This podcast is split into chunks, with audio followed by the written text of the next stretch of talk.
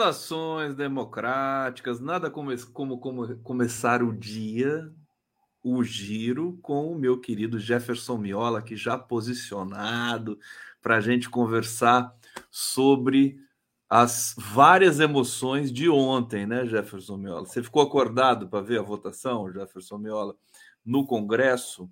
Vamos falar do Lira, vamos falar do Lula façam o L aí, né? Façam o L, porque vai ser uma é, moda importante aqui. Bom, ao vivo aqui pela TV 247, saudando todos vocês que estão chegando para ver o Giro das 11. Muita coisa para a gente conversar. Jefferson Miola, olha, quem que ganhou ontem, Jefferson Miola, com a aprovação dessa reestruturação aí da esplanada dos ministérios? O Lula ou o Lira? Bem-vindo. Obrigado, Gustavo. Bom dia. É, eu te diria que é, é, o Lula evitou uma derrota. Hum. É, e o Lira afirmou seu poder, e esse o estado das artes dessa lógica muito complexa e delicada que nós estamos vivendo na política brasileira. É, o que foi votado ontem? A medida provisória que estruturou a esplanada dos ministérios, ministérios à luz do programa que foi eleito em 30 de outubro. Né? É, eu, sob meu ponto de vista, tem uma. Mudanças. As mudanças. Não, é que, na verdade, há uma ilegitimidade intrínseca a esta votação que o Congresso faz. Porque é a primeira vez, desde a transição conservadora de 85 com o Sarney até eh, o governo do presidente Lula, em que o Congresso brasileiro se arvora o poder de interferir na estrutura administrativa que o governo eleito vai adotar. É a primeira vez, é importante dizer isso. Nem o Collor sofreu esse tipo de alteração, nem o Fernando Henrique, nem Lula 1, nem Lula 2, nem Dilma 1, nem Dilma 2, nem Temer, nem Bolsonaro. É a primeira vez. Bom, o que estava em votação ontem, Gustavo, não era o projeto, a proposta original. O que foi votado e aprovado foi o relatório do deputado Isnaldo Bulhões, eh, do MDB de Alagoas, que ele operou uma série de modificações em relação à proposta original, desfigurando fundamentalmente áreas cruciais né, para o, o, o, o, governo: meio ambiente, povos indígenas, o MDA, né, com a, a, a, o retorno da, da Conab para o Ministério da Agricultura, o COAF, que ao invés de ir para a Fazenda foi para o Banco Central, e ontem eles, inclusive, reverteram a, a extinção da FUNASA. Isto é que foi aprovado. Né? Mas nós estávamos diante de uma situação, o governo estava diante de uma situação que ela era ainda mais desfavorável. Se não fosse aprovado isto, que representa um golpe significativo em relação ao desenho original do governo, ficaria no lugar disto o ministério, a estrutura ministerial legada pelo Bolsonaro. Então, é, em certo sentido, tem uma certa lógica isto, né, porque é exatamente o desejo né, que essa maioria parlamentar, que eu chamo de uma deputadocracia viciada em orçamento secreto, quer que é o governo só pode governar se for para executar o programa que foi derrotado, e não o programa que foi eleito e legitimado nas urnas de 30 de outubro. Então, sob esse ponto de vista, na minha percepção, eh, Gustavo, eh, eh, não, eu não consideraria exatamente uma vitória né, do governo, mas eu evitaria, né, diante do risco que existia, que ele era muito realista de eh, uma derrota é? ou a não votação da medida provisória, que seria voltar ao desenho do Bolsonaro, seria uma derrota brutal. Então, é, o, o, eu acredito que o Lula entrou em campo, entrou em campo para impedir essa derrota. E o Lira, do meu ponto de vista, ele é um personagem dos mais nefastos, mas ele é um personagem que está dando as cartas na política brasileira hoje, infelizmente, na minha percepção. Mas deixa eu te dar um bastidor aqui é, para a gente explorar um pouco mais esse processo, que eu acho que é um processo político que vai determinar os próximos lances ali de cada lado é, no Congresso e na relação Congresso-governo. O Lira ontem estava muito irritado. Ele, ele deu várias entrevistas dizendo que o governo não se mobilizou, não fez uma articulação e por isso a, a aprovação dessa medida provisória estaria em risco, né? Tudo leva, levava a crer ontem que ela não seria aprovada, iria caducar e é, que o, o, governo ia ter que arcar com a volta dos 23 ministérios do Bolsonaro. É, o que, que aconteceu? Eu senti que o Lira foi surpreendido com a aprovação é, da matéria, por, cento, por 337 votos a 125. Num certo sentido, você não acha que o Lira, mesmo demonstrando todo esse poder, ontem ele foi é, pela primeira vez, né, desafiado ali pelo próprio Lula, que teve que entrar em campo? Que, que, que, análise que você faz desse processo? Eu não partilho muito dessa percepção, Gustavo. É, é, inclusive, as, eu não sei se chegasse a, a, a, acompanhar uma entrevista é, do Lira logo após a votação. E ali é uma, uma entrevista né, é muito reveladora né, deste padrão de gangsterismo político. Né? De quem concluiu um episódio, uma batalha, e se considera vitorioso nessa batalha e já anuncia para o governo algumas dificuldades. Se me permite, até eu vou ler aqui algumas frases dele. A Câmara, os líderes de partidos independentes que não estão na base, reconheceram a necessidade de dar mais uma oportunidade para o governo.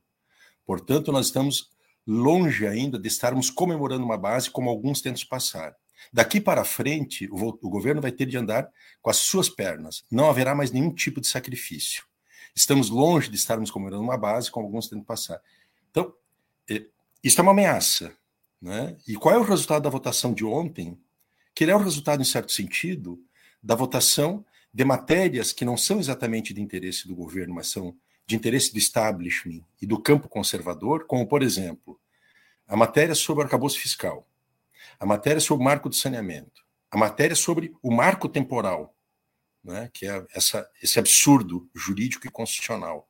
Né, e a votação de ontem, ela tem praticamente esse score de 370 votos. Qual é a realidade que tem hoje no Congresso brasileiro?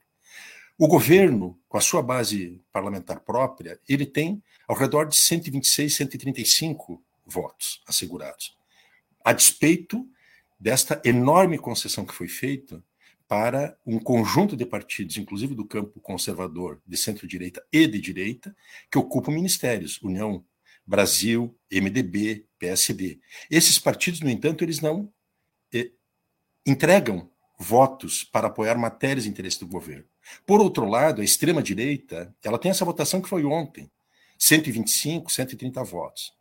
Entre esses dois polos, né, do polo, de, polo governamental né, do campo da esquerda, do progressismo típico, vamos chamar assim, e a extrema-direita, existe essa maioria que ela é dominada pelo bloco do Lira. O Lira ele é o detentor deste manancial de votos que levam os resultados para um lado e para o outro. Eu estou vendo assim essa realidade. Tanto é que ontem né, ele faz um conjunto de pressões e o resultado das pressões ainda está por vir, porque muito provavelmente já há negociações, inclusive, envolvendo mudanças eh, ministeriais e a concessão eh, não só de órgãos, mas de mais orçamento. Na terça-feira, o governo liberou 1 bilhão e 700 milhões de reais desses orçamentos secretos. Então, eu, eu tenho uma leitura sobre essa realidade, Gustavo, é que há uma mudança paradigmática do tempo político que nós estamos vivendo e do papel que o Congresso Brasileiro, especialmente a Câmara dos Deputados, que eu tenho chamado de deputadocracia, como sendo esse sistema de achaque, distorção, de chantagem e de ameaça, né, que é um sistema que busca subverter o, o nosso regime, nosso sistema presidencialista, e sequestrar atribuições constitucionais que são do Poder Executivo para que os deputados passem a controlar o orçamento e os fundos públicos. É, é isto o grande jogo que está sendo jogado, onde este personagem chamado Arthur Lira, um notório colaboracionista do, do fascismo no governo anterior, do governo fascista militar, né, que é o chefe desta deputadocracia, desse sistema deputadocrático. E tem um detalhe: na minha percepção, ele é mil vezes mais profissional, mais audacioso e mais estratégico do que o, o seu antecessor nesta função de desestabilizar os, os governos petistas, que foi o Eduardo Cunha. Então eu faço essa leitura não porque eu acho que a gente está fadado né, a um derrotismo, é porque eu acho que a partir de uma interpretação dessa realidade o governo vai ter que fazer escolhas. Né? Pode ser eventualmente atender o que não me pareceria uma escolha mais sensata, atender pleitos, interesses de uma participação do, do, bando do Lira no governo, e ele tem anunciado interesse, por exemplo, no Ministério da Saúde, colocar o Ilmar Nascimento, etc. Essa pode ser uma opção. Ela seria, na minha percepção, uma espécie de uma reprise daquilo que aconteceu com a Dilma em 2015, né, quando em outubro de 2015 ela faz uma reforma e entrega para o Temer e o Padilha, o Padilha que era o Eliseu que faleceu esse ano, né, chamado Eliseu Quadrilha, né, por seu notório envolvimento com ilícitos. Né, então ele, ela entregou para o Temer e o, o Eliseu Padilha a articulação política do governo, esse bando tomou conta e a gente sabe qual foi a evolução. A outra opção é o governo né, se reorientar e fazer aposta em outro sentido, né, que não exatamente de ter uma solução endógena por dentro dessa deputadocracia, que ela é viciada em emenda do orçamento secreto. Ela, ela depende disso. Ela quanto mais tem, ela mais quer, e ela não consegue mais renunciar a isso. Nós estamos com essa mudança paradigmática, né, que ela é uma afronta à democracia e ela é uma ofensa à soberania popular, porque ela impede, em última instância, não é o governo eleito de governar. Eles são uma trava né, ao país. O marco temporal é uma expressão notória disto né, que este campo dessa, dessa, dessa deputadocracia chama-se Centrão, o nome que queira dar, mas este bando parlamentar é, ele é uma trava é, à modernização do país e ao avanço para que o país é, se encontre com seu destino e seja um país é, de justiça, é, de igualdade social e de democracia. E é esse o padrão que está em disputa hoje, que definirá né, o futuro das possibilidades do governo Lula. Coitado do Arthur Lira, Jefferson, é um sujeito tão honesto, tão preocupado com o país, né? A gente, todo mundo aqui espancando o Arthur Lira. Agora, deixa, deixa eu dar mais bastidores. É, o Lula estava irritado ontem, viu? Durante o dia não foi mole essas essa sequência de articulações. Eu, te, eu quero ler aqui um trecho que eu achei muito saboroso é, sobre os bastidores ali do Planalto Olha só, Miola e público aqui do 247. Antes da aprovação da medida provisória, que alterou a estrutura dos ministérios, o núcleo central do governo viveu momentos tensos. De acordo com auxiliares, o presidente Luiz Inácio Lula Silva estava bastante irritado, a ponto de assessores dizerem, em tom de brincadeira, quando alguém precisava entrar em sua sala: tem certeza? Já pensou? Você está ali né, perambulando para falar com o Lula falou: não, deixa eu entrar e tava. Tem certeza? Por conta e risco teus, né? Agora, é, o que eu acho que, que é, é importante, eu acho, eu não acho que foi vitória do governo, viu, Miola? Eu acho simplesmente que o Lira ameaçou é, e foi e foi frustrado nessa ameaça que ele fez. Depois ele renovou as ameaças né? É, ninguém esperava, eu confesso para você, esperava que essa, essa medida provisória não seria aprovada, por tudo que eu estava vendo acontecer ali e pelos, pelos avisos do Lira, porque o Lira falou assim: o governo não tem articulação, não está articulando, ele desceu ali a lenha no, no Padilha e no, e no Rui Costa, menos no Rui Costa do que no Padilha, e aí a pergunta que fica é o seguinte: é, porque o governo concretamente não tem base. Né? Esse, esse, essa, esse parlamento, Miola, não sei se você concorda, ele virou um, é um outro processo agora que a gente precisa identificar.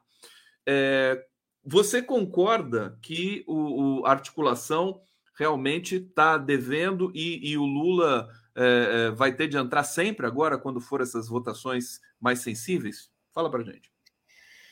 Gustavo, eu acho que o, há uma exigência da conjuntura, que é de um ativismo maior do presidente Lula nos assuntos comezinhos da política brasileira.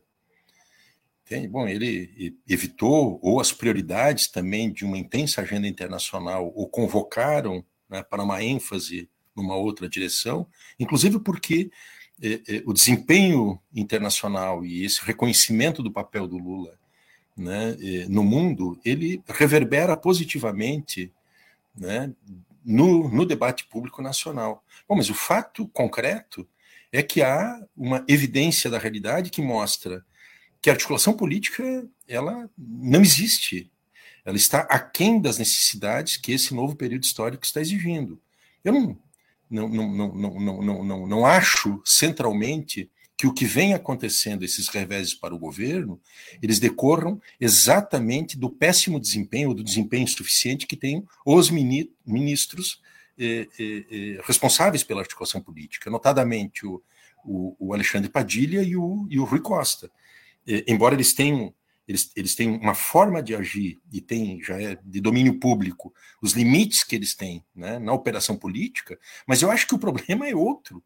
A gente imaginava que tudo se resolvia com articulação política e veja que há uma mudança paradigmática. Nós não temos mais presidencialismo de coalizão.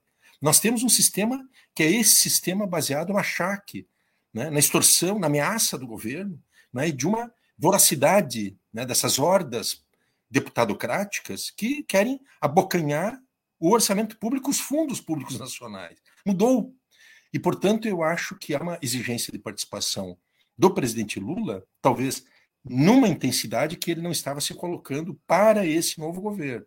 Isso é um primeiro ponto, né, que eu acho que, que, que é um chamado né, ao presidente Lula. Agora, eu acho também, Gustavo, eh, que esta solução endógena ao Congresso, eu não estou falando aqui de abrir né, um, um, um conflito né, direto com a Câmara dos Deputados, numa condição de uma correlação de forças né, completamente desfavorável. E olha que não, não, não, não resolve mais nessa modalidade, e o, e o Arthur Lira ele verbalizou isso lá no ano passado, inclusive ele teve o atrevimento de dizer que o Lula, que foi eleito com 60 milhões de votos, e ele, o Lira, com 300 mil votos, né, mas ele disse que o Lula foi eleito com uma margem mínima de votos. A diferença entre ele e o Bolsonaro. Como se isso tirasse a legitimidade de quem venceu a eleição. E que, portanto, e, e além disso, que o Congresso ele estará enfrentando não um, um Congresso dos anos 2000, quando ele governou, mas um Congresso com novas atribuições. E com uma legislação que é uma espécie de uma constituição pós-pacto constitucional de 88, que nasceu com o golpe de 2016, que é essa né, institucionalidade do Banco Central Independente, das agências estatais e por aí afora. Né? Isso que ele fala. Bom, então há uma situação em que ali dentro já é sabido que na Câmara dos Deputados não adianta entregar ministérios. O, o MDB, o PSD e União Brasil, que comandam nove ministérios do governo Lula e que elegeram 143 deputados, eles não oferecem, não entregam mais do que 10 votos para o governo no Congresso, de 143.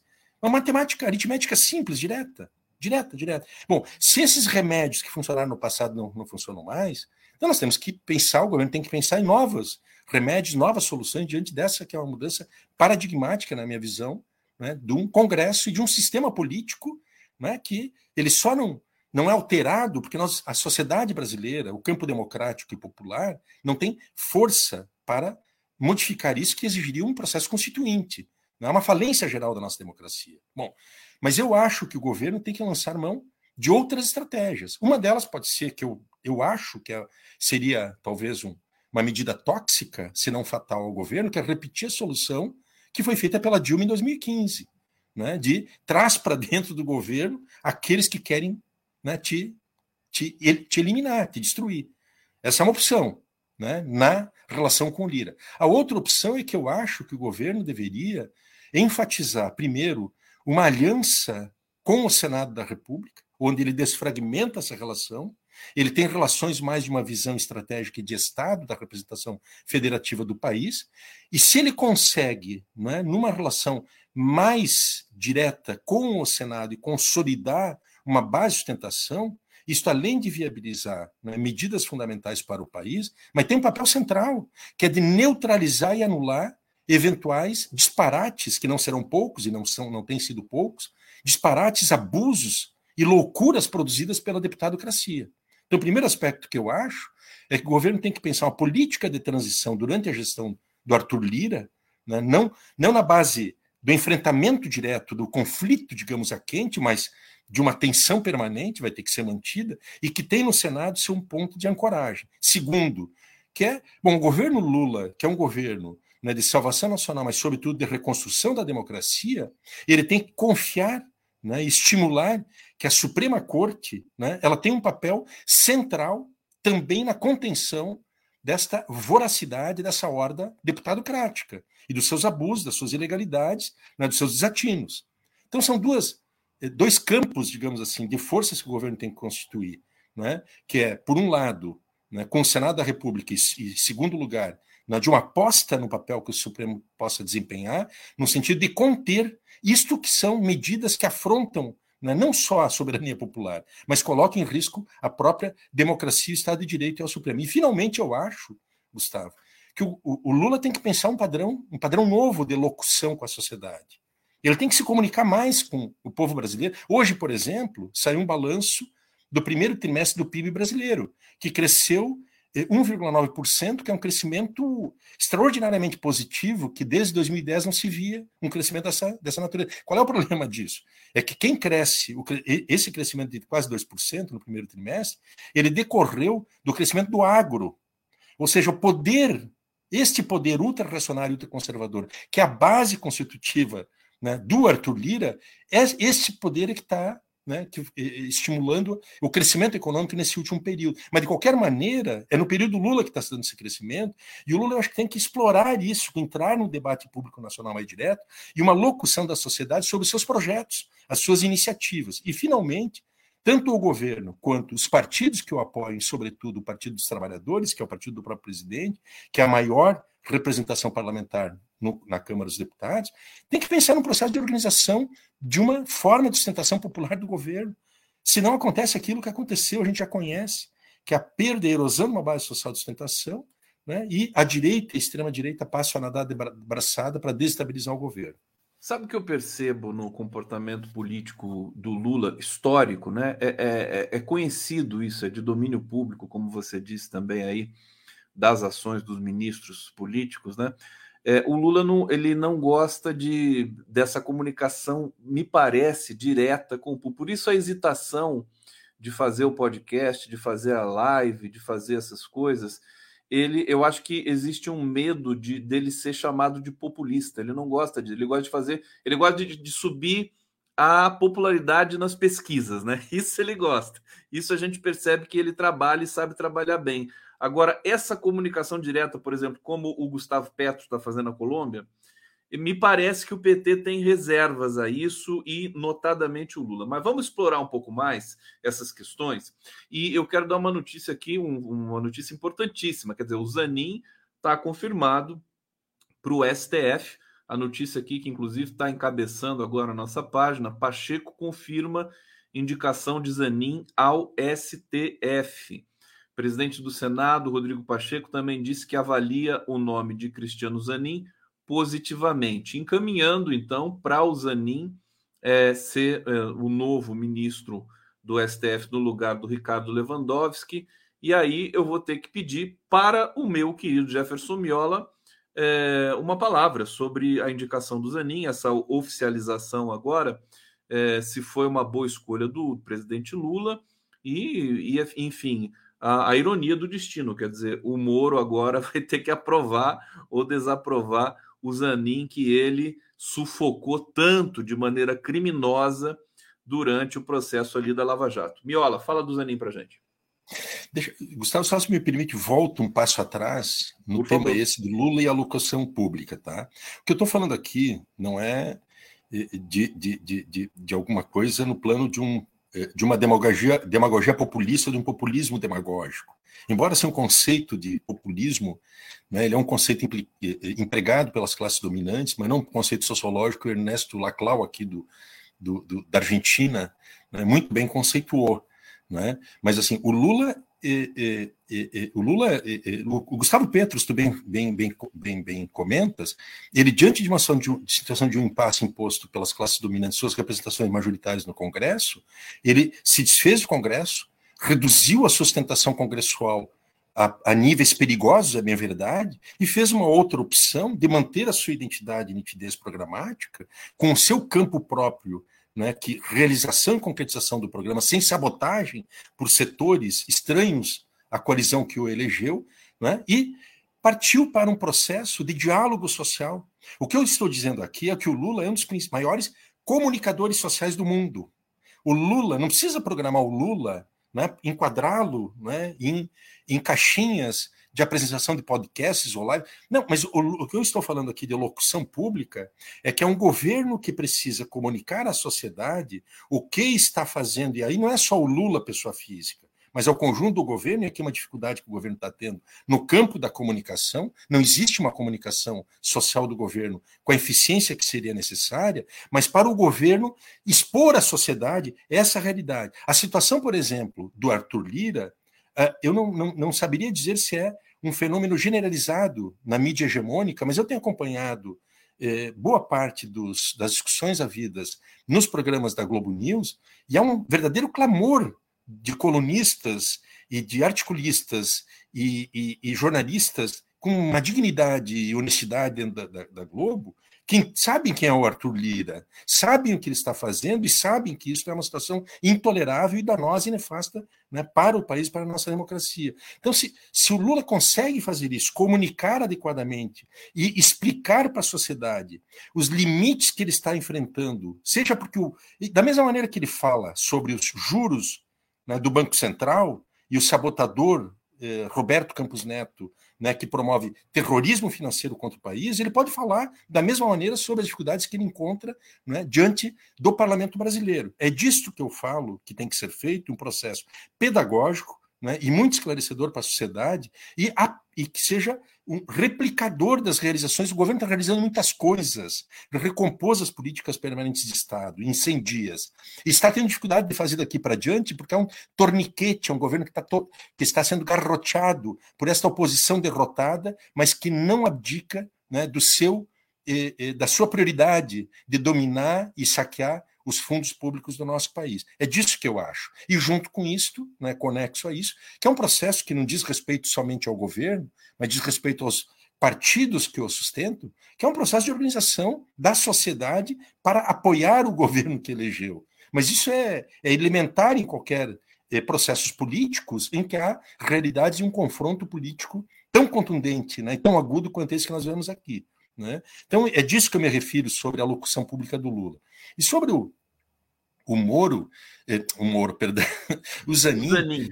Eu, é, eu acho que é uma escolha que está que, que tá, é, super consolidada. Eu tenho a sensação né, que todo esse processo né, que, de demora da, da formalização da indicação dele ao Senado para submetê-lo a, a, a sabatina e a aprovação decorreu de uma costura prévia. Né? O que a gente vinha acompanhando né, era uma receptividade enorme eh, do nome do Zanin, tanto nos meios eh, jurídicos quanto nos estamentos políticos, não por ser é, o advogado pessoal do Lula, advogado técnico do Lula, ou até mesmo amigo do Lula, é, mas por ter qualidades e atributos jurídicos que o habilitam é, a ser um ministro da Suprema Corte pela qualidade é, que ele teve o papel que ele teve é, na derrota do lawfare produzido, é, essa afronta a, a principal afronta, o maior escândalo de corrupção judicial da história contemporânea, né? e ele é um personagem chave nisso. É, então, eu acho que está dado, e não deixa de ser uma certa ironia né, que o, o, o Sérgio Moro, que aspirava uma vaga na Suprema Corte, né, ele agora é, ser um dos sabat, sabatinadores do, do, do Zanin. Eu até acho que o, o, o Moro jamais teria né, é, é uma, uma, uma uma, é, é, uma atitude ética de se sentir impedido né, de arguir o, o, o Zanin. Ele deveria declarar isso impedido. Como ele é um juiz permanente, foi um juiz permanente suspeito, ele não tem a sua devida né, é, imparcialidade, ele vai né, corresponder a, essa, a esse sujeito né, sem caráter que ele é e vai arguir. Então, o Zanin não deixa de ser curioso né, e, ao mesmo tempo, muito delicioso né, ver essa ironia que a história né, e a vida está nos oferecendo. Jefferson Miola aqui no Giro das 11. Olha, o giro está especial hoje, viu, gente? Daqui a pouco vai chegar aqui o Fernando Horto, 11h40. É, o, o, deputado Rogério, é, Rogério Corrêa vai fazer uma participação especial conosco aqui hoje também. E fechando o giro de hoje, vamos receber a Simone Nassif, que é, é uma, uma jurista né, do, da AJD, juíza de direito do TJRJ, TJ do Rio de Janeiro, para falar sobre o marco temporal é, no nosso bloco final aqui no Giro das Onze. Deixa eu ir para o bate-papo, Miola. Cumprimentar aqui Flávia Paiva, obrigado por se tornar membro aqui do nosso coletivo. Dulce Machado aqui é, conosco.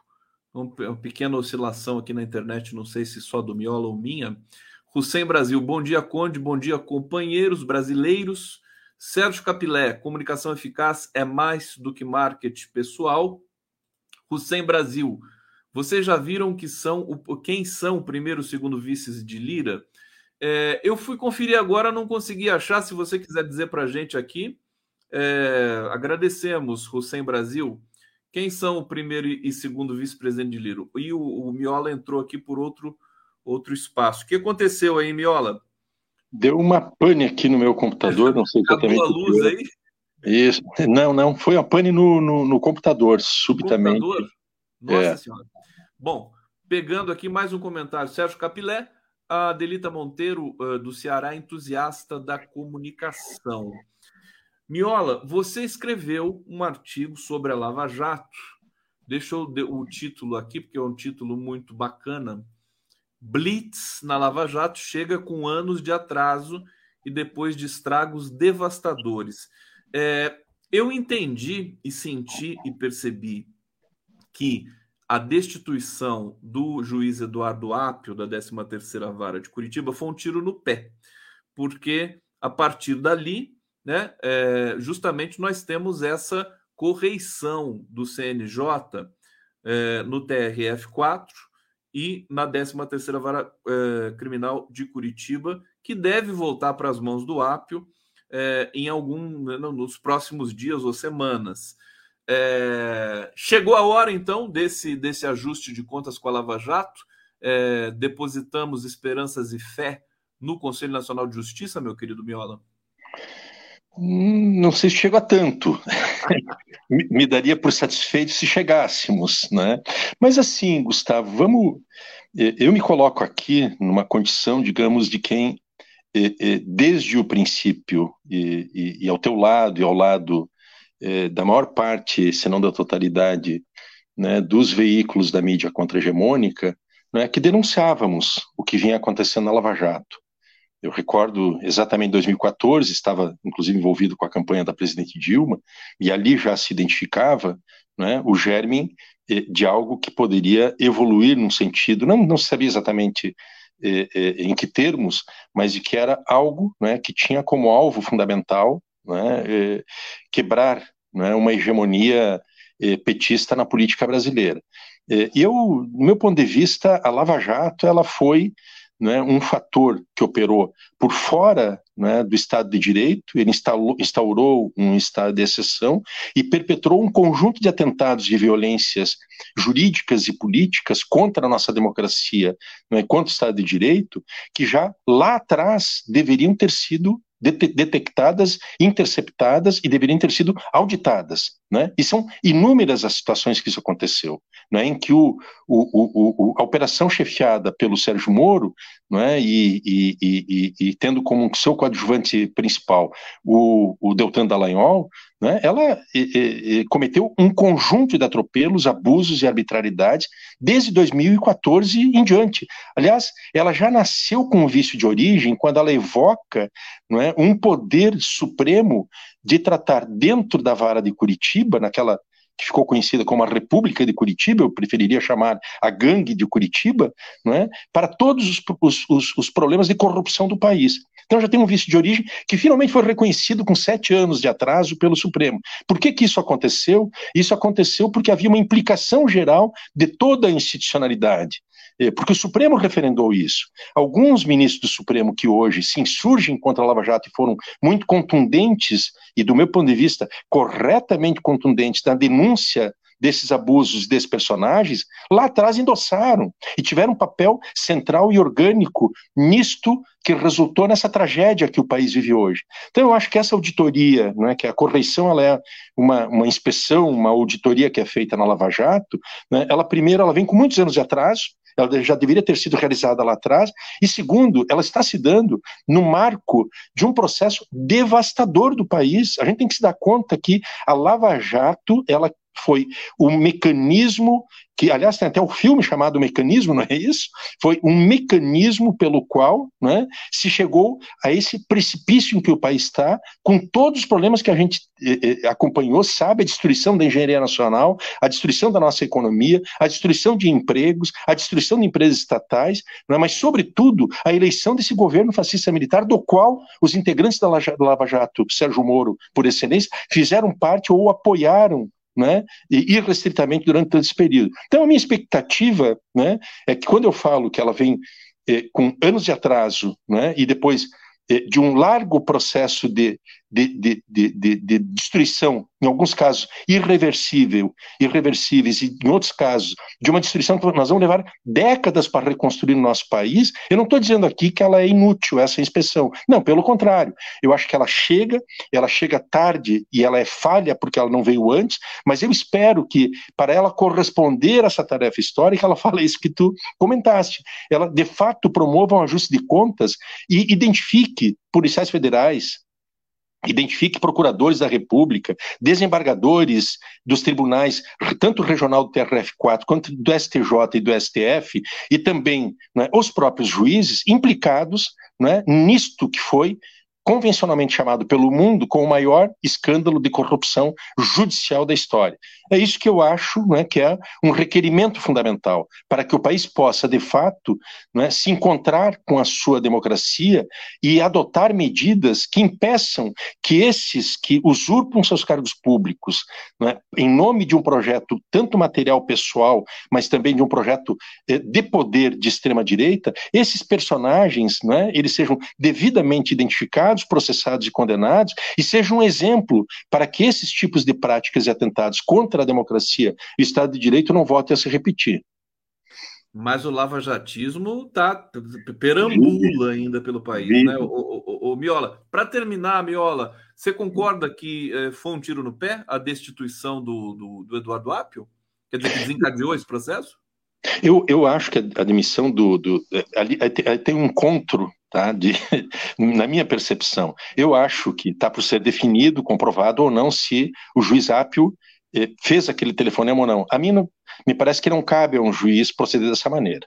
Sim. Acho isso, entende? Não, mas não é, é suficiente para tirar eu, o juiz não, da vaga. Não, mas tá bem, eu também acho isso, tá? Mas agora sim, eh, Gustavo, nós não podemos validar né, os métodos desses criminosos da Lava Jato, né, quando eles podem atingir os fins né, diferentes dos que a Lava Jato atingiu, mas a partir dos mesmos métodos. Eu acho que isso não, não é válido. Não é essa a resposta que a gente tem que dar. Então, assim, se o, o, juiz Apio está por ser identificado, comprovado ou não, se ele cometeu isto, eu acho que eu não, não, não endosso esse tipo de, de atitude, né, porque é desnecessário, inclusive, porque ele chegaria aos mesmos fins sem necessariamente fazer isso, eh, mas acho também que há, por um lado, um tremendo abuso de parte da operação, né, de, desse lavajatismo institucional que existe no TRF-4, que é uma gangue, eles operam em forma de gangue, né, e mais do que isto, ela revela como o, o, o, o lavajatismo ele é um conluio, ele é uma associação, eu vou usar uma expressão forte, porque o Gilmar Mendes já usou, é uma associação criminosa,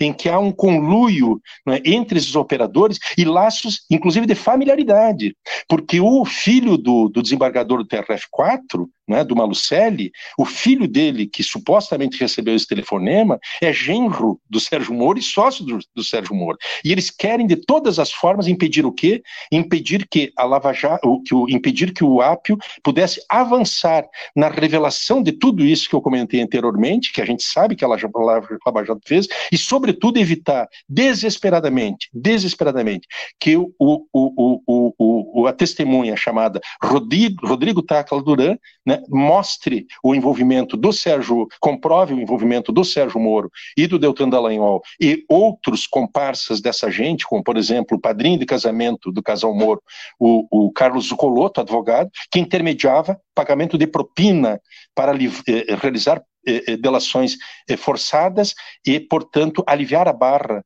né, de eventuais réus, réus, tanto réus verdadeiros quanto réus fabricados. Então, eu, eu, eu, eu, eu sou francamente favorável ao que está acontecendo. Agora, só faço essa observação, porque senão a gente acha né, que eh, tudo é válido, né, quando se está numa guerra né, e que tem inimigos que lançam mão de tudo que é forma de armamento. Eu, particularmente, não partilho desta percepção. O Pedro Serrano, que é, compôs a defesa ali do Papio, disse que ele não fez essa ligação. Ótimo. É, e, e, que ele vai, enfim, provar isso na, na, na Justiça no Conselho Nacional. Meu querido Jefferson Miola.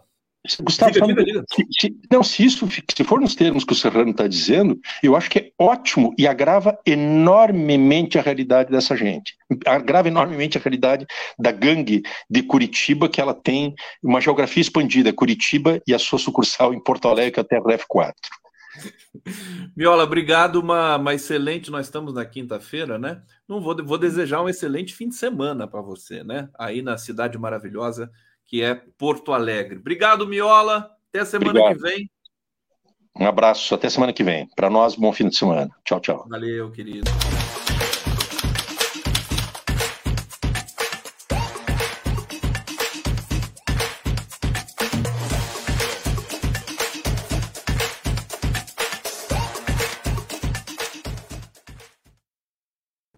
Olha quem apareceu aqui o Fernando Horta, diretamente da Biblioteca de Veneza. É, Horta.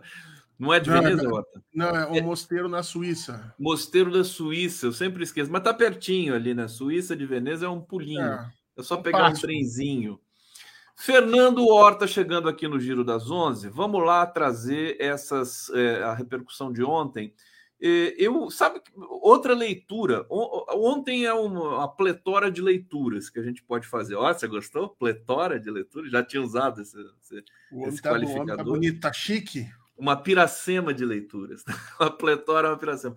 Porque o seguinte, me pareceu, meu querido Fernando Horta, que uh, o Lira e uh, esse conjunto, esse grupo, que a gente pode até chamar de centrão também, ou, ou, ou oposição, uh, eles queimaram etapas. Eles acabaram fazendo com que a aprovação do, da medida provisória, da esplanada, se transformasse numa vitória do governo. Estou enganado não? Parece que eles transformaram aquilo, o Lira transformou aquilo numa derrota para ele. É claro que tem muitas coisas implicadas, mas vamos ouvir o Fernando Horta sobre esse episódio de ontem. Meu querido Horta, bom dia, seja bem-vindo. Tudo bom, Condão? Um beijo para você, um beijo para quem está nos ouvindo. Eu estou muito gripado, vocês devem estar tá vendo que a minha voz está meio. meio. Né? Estou bem gripado, sei lá o que, que aconteceu. Eu tomei vacina no sábado, rapaz, aquela vacina dupla, tripla, não sei do que, nos dois braços. bivalente? É, tomei bivalente, sei lá mais quantas valentes me deram ali. Mas peguei agora uma gripinha. Mas assim, é, eu, não, eu não, não, sou, não sou dos que acham que houve uma vitória do governo, tá? É, é, eu não disse que houve, eu disse que pareceu, né? Ficou é, parecendo. Eu, eu, eu, acho, eu acho que eu acho que a gente pode avaliar de uma outra maneira. É, existe uma, uma regra de ouro, vamos dizer assim, uma máxima que a gente usa quando a gente vai estudar a ciência política, história, né?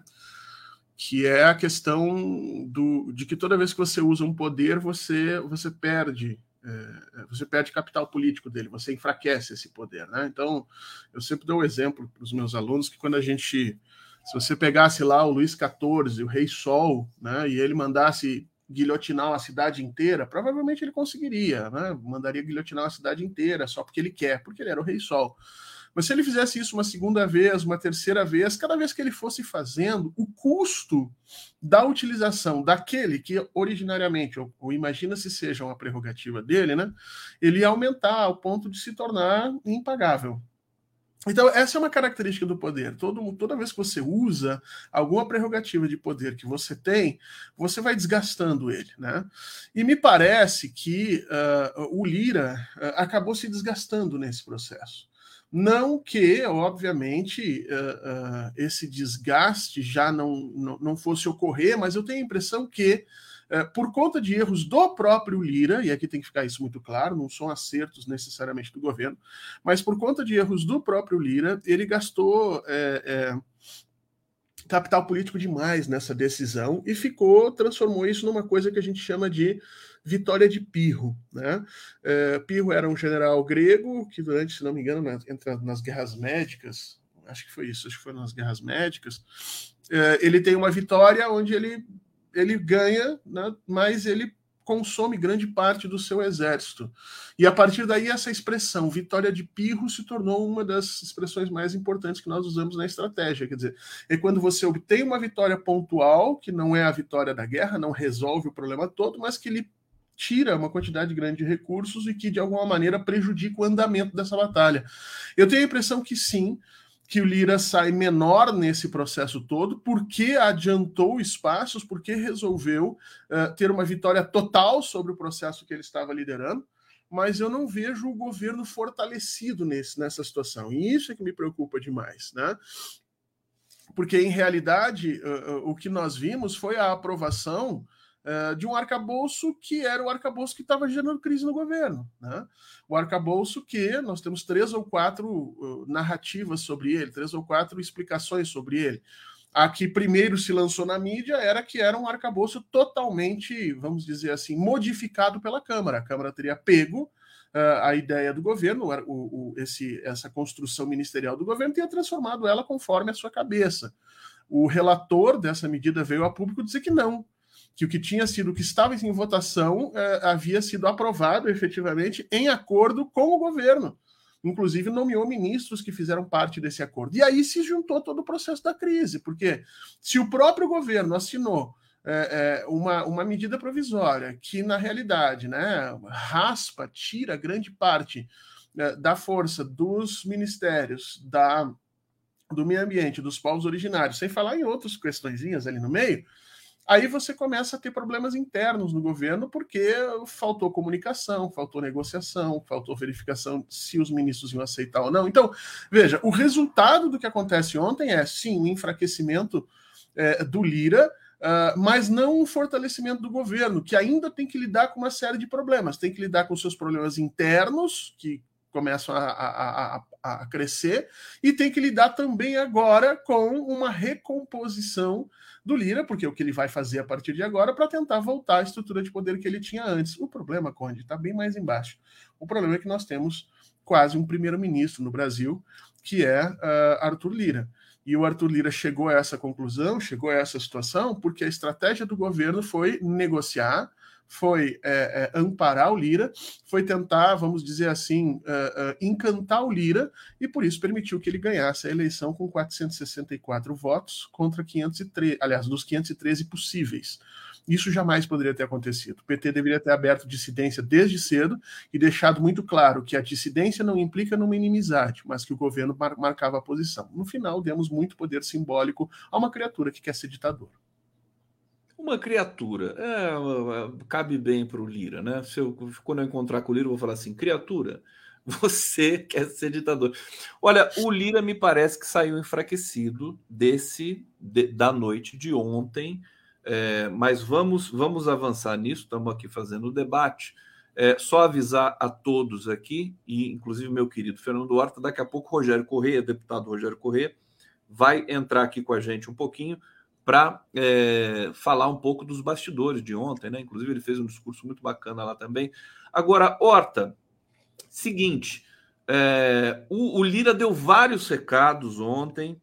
É, o governo ficou meio que discreto nesse processo. Houve ali uma, uma grita, né? O Lira perdeu a paciência, disse que perdeu a paciência. Ele diz o seguinte, né? Daqui para frente, governo vai ter que andar com suas pernas. É, pergunta para você: o governo não estava andando com as, as suas pernas? É, pergunta 2: é, é, é, importante ter humildade e ouvir o que o Lira está dizendo para, é, mesmo ele sendo quem ele é, mas é, o governo precisa fazer algum tipo de ajuste. Acho que isso também ficou público e notório. Né? É, o que, que, você poderia dizer para a gente sobre esse comportamento né, do, do Arthur? Rogério Corrêa está chegando aqui já. É, bom, ele vai, vai arrumar a câmera aqui. Fala pra gente. o, Lira, o Lira, na realidade, ele tá agindo como o poderoso chefão, né? O mafioso. ele, ele cria dificuldades para depois vender as facilidades e, obviamente, aumentar e majorar o seu poder político. Essa é parte do jogo. A gente pode questionar se esse jogo é ético ou não, ele está no limiar da ética, eu acho que não é mais necessariamente ético, mas o problema é que ele tem força para fazer. O governo tem entre 125 e 128 votos é, certos é, sempre nas suas votações. E a oposição tem também 125 votos eh, que nunca votam com o governo. Se você, se você diminuir esses votos, sobram 260 votos que estão sob tutela do Lira. São 260 votos que o Lira literalmente coordena, joga para lá e para cá. Então, esse é o tamanho do presidente. O tamanho do presidente da Câmara é maior que a bancada de governo, que a bancada do governo e que a bancada da oposição. Então, ele pode transformar, sim. É... Oi? Tá sem, tá sem som sem querer te interromper, e já hum. interrompendo hum. e colocando som, porque você não ia ler meus lábios aqui, né? Não, só, só para fazer uma ponderação. É, não pareceu que ontem o Lira não teve ascendência sobre esses 260, porque, afinal de contas, o governo obteve a vitória. E o Lira estava indicando que essa vitória não ia acontecer, a aprovação desse MP não ia acontecer, só para temperar o seu, não, não, não. Eu acho que não, Eu acho que eu acho que ontem o Lira atuou para dar a vitória sim ao governo. É, o Lira está atuando nesse. É, veja, o Lira queria extrair mais valor dessa vitória. O Lira queria fazer ministros caírem. O Lira queria. É, alguns jornalistas lançaram aí a hipótese de que ele queria um outro, dois ministérios. Ele veio a público dizendo que não, mas certamente ele queria mais valor dessa vitória. Como ele não obteve, ele sabe que ele não pode matar o governo. Ele não pode abrir guerra aberta contra ele, porque o presidente Lula ainda não entrou nessa guerra. Né? Ele não, embora ele tenha hoje um poder bastante grande, ele não sabe efetivamente até onde o presidente Lula pode ir nesse processo. E ninguém quer cutucar uma figura política como o presidente Lula com uma vara curta, né? Então, quando o Lira percebe que o, a ambição de ganho dele nessa votação não seria é, é, é, atingida e que o governo ainda assim precisava dessa votação de pé, ele entra num modo de renegociação. Então ele ajuda sim a passar essa, essa, é, essa medida e joga mais para frente o processo de negociação com o governo. Ele sai machucado, Lira, não ganha o que ele queria, mas ainda assim ele estabelece uma possibilidade de continuar mediando e continuar negociando. Porque a gente tem que entender isso. Onde é que o Lira tem poder? O Lira só tem poder num sistema em que o Congresso seja efetivamente o decisor entre uma votação ou outra. Se ele, de alguma maneira, matar esse sistema, ele perde esse poder, entendeu? Então ele foi muito inteligente no que ele fez, mas ele segue tentando controlar o governo e o governo tem que encontrar meios para fugir desse controle. Eu acho que o governo cometeu um erro grande lá no início do ano de achar que Arthur Lira, de alguma maneira, podia ser um aliado, tal qual lá atrás o, o, o Sarney foi, por exemplo. Tal qual nós tivemos outras figuras no parlamento. Renan Calheiros. Renan Calheiros, no Lula 1, Lula 2, eles foram, é. né?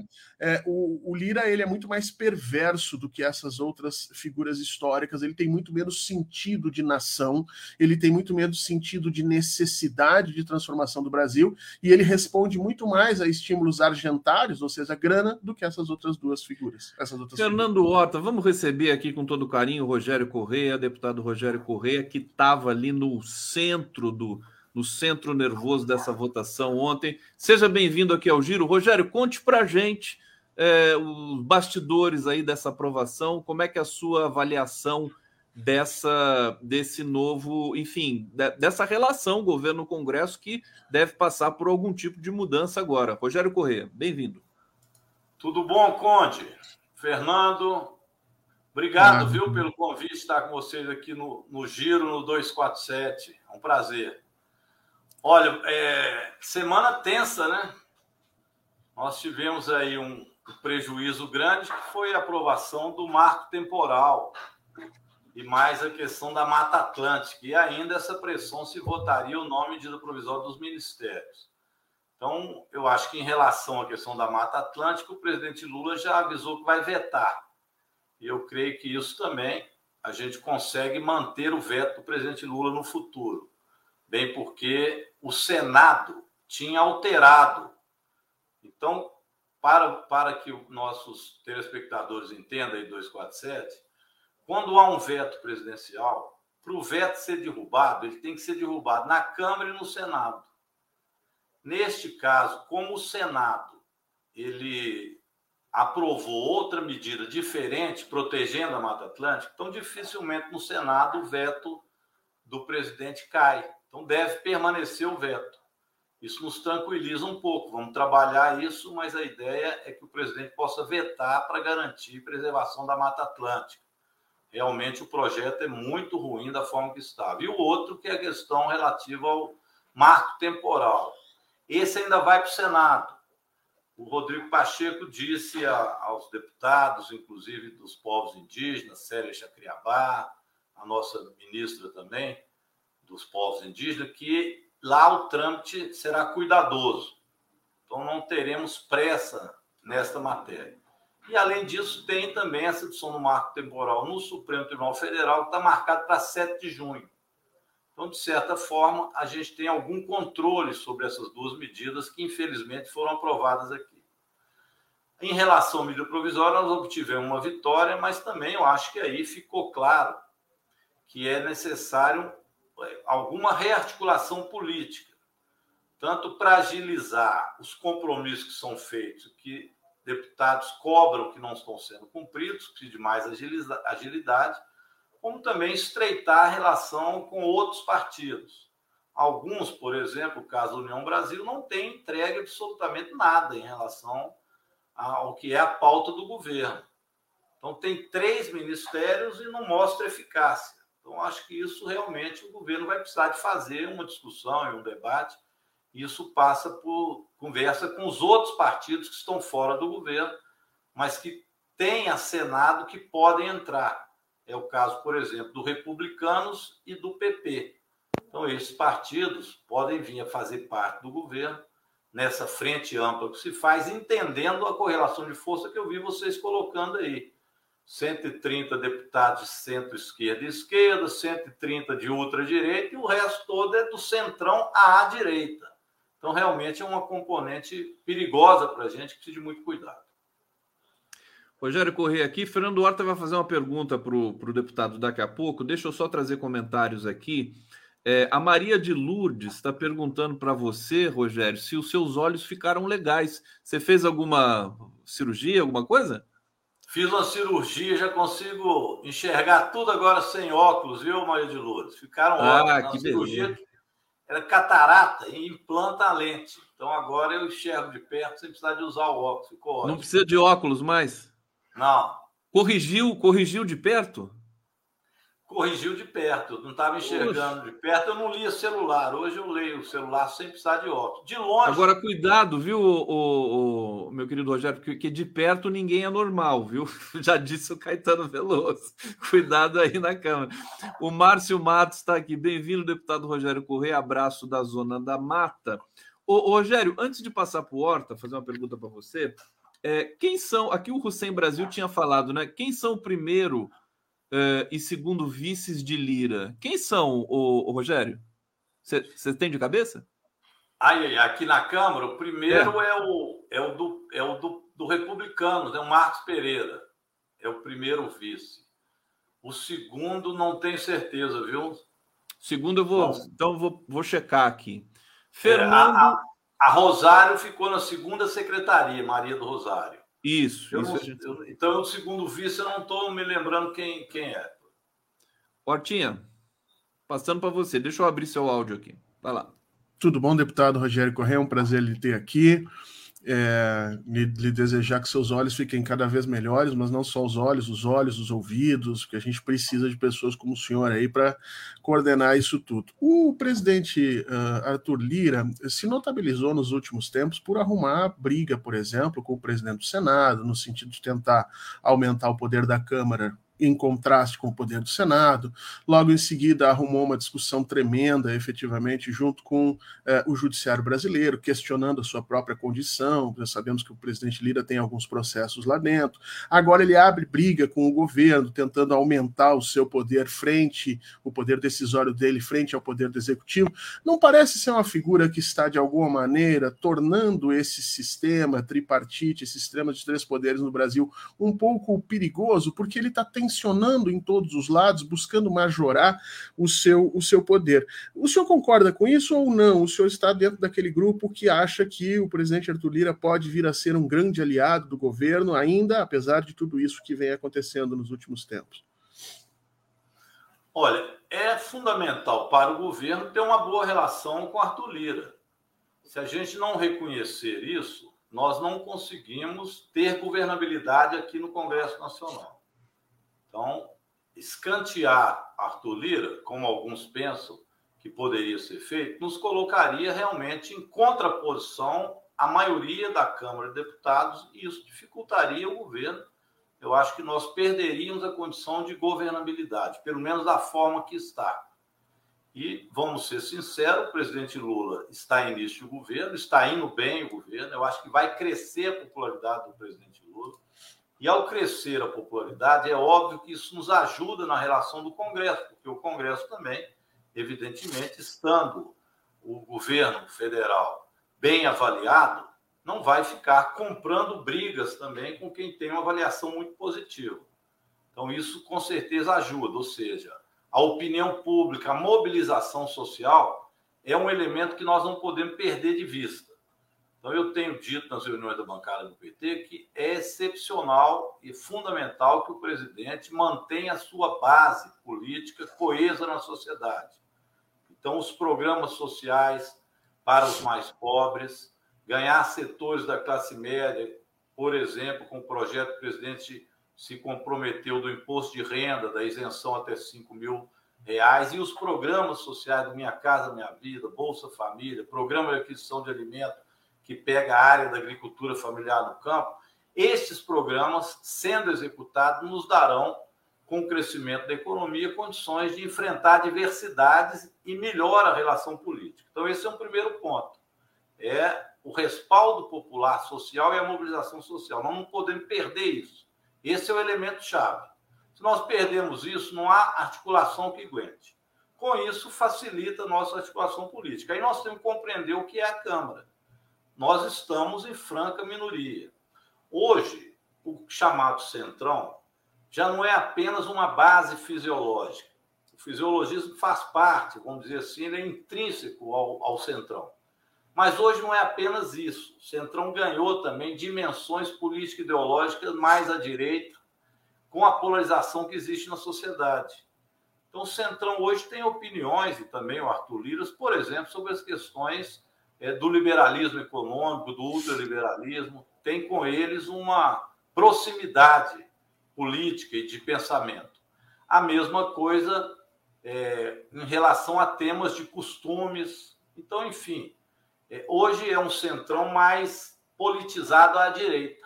Isso dificulta a nossa relação, que não é apenas tomar lá da cá. Então, nós temos que ver também quais os projetos nós podemos e temos viabilidade. Na minha opinião, todo projeto que chega aqui, ele sai mais conservador e mais à direita. Então, quando nós tentamos melhorar algum, é saber que a possibilidade de derrota é muito grande. Por exemplo, o caso do saneamento o decreto do presidente Lula era para melhorar a questão das estatais nos estados. Nós não conseguimos aprovar. O Casa e o Lira, às vezes, pauta alguns que não precisam de pautar, que é também aí a queda de braço que ele faz no sentido de poder, é não perder poder, vamos dizer assim. O, o Lira tinha, e a Câmara tinha, não apenas ele, um poder muito grande do orçamento. O orçamento era quase todo definido aqui dentro. Com o governo Lula, isso mudou. O tal do RP9 foi proibido no Supremo e também o Lula já tinha dito na campanha que não ia permitir.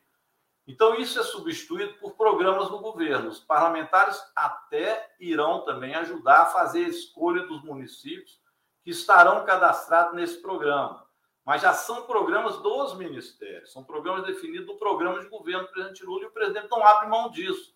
E é correto. Essa talvez seja a grande queda de braço que está acontecendo. Agora, como contornar isso? Talvez uma saída possa ser uma distribuição melhor dos ministérios. Por exemplo, do União Brasil, que tem três ministérios e que não tem feito uma entrega real aqui dentro da Câmara. Isso pode ser realmente discutido com republicanos, com o PP, eu, mas enfim, ajeitar também que esses setores contribuam no governo. Parece que os deputados não querem mais é, ministério, eles querem orçamento, né? Querem controlar o orçamento, Rogério. Rogério, deixa eu perguntar para você: você já tomou a bivalente? Já. Tomou a bivalente? Já, o, já o, Horta, o Horta tomou a bivalente e eu só queria destacar o seguinte: o sabe que vacina o Bolsonaro tomou? A, a Bicovarde. Bicovarde, que é aquela que você toma e não fala que tomou, né? E, e frauda o cartão de vacina. Vocês gostaram dessa piada? Olha lá, a cara do Rogério. Ô, Bicovarde. Daqui a pouco eh, a gente eu preciso te chamar para falar das privatizações em Minas, do, do, da boiada que o Zema está passando lá, hein? Você tá, eu Bom, sei que você precisamos falar sobre isso, denunciar. Olha, só para informar o nosso público aqui, primeiro vice-presidente da Câmara, Marcos Pereira, como o Rogério tinha dito aqui, e o segundo vice-presidente é o Sóstenes Cavalcante.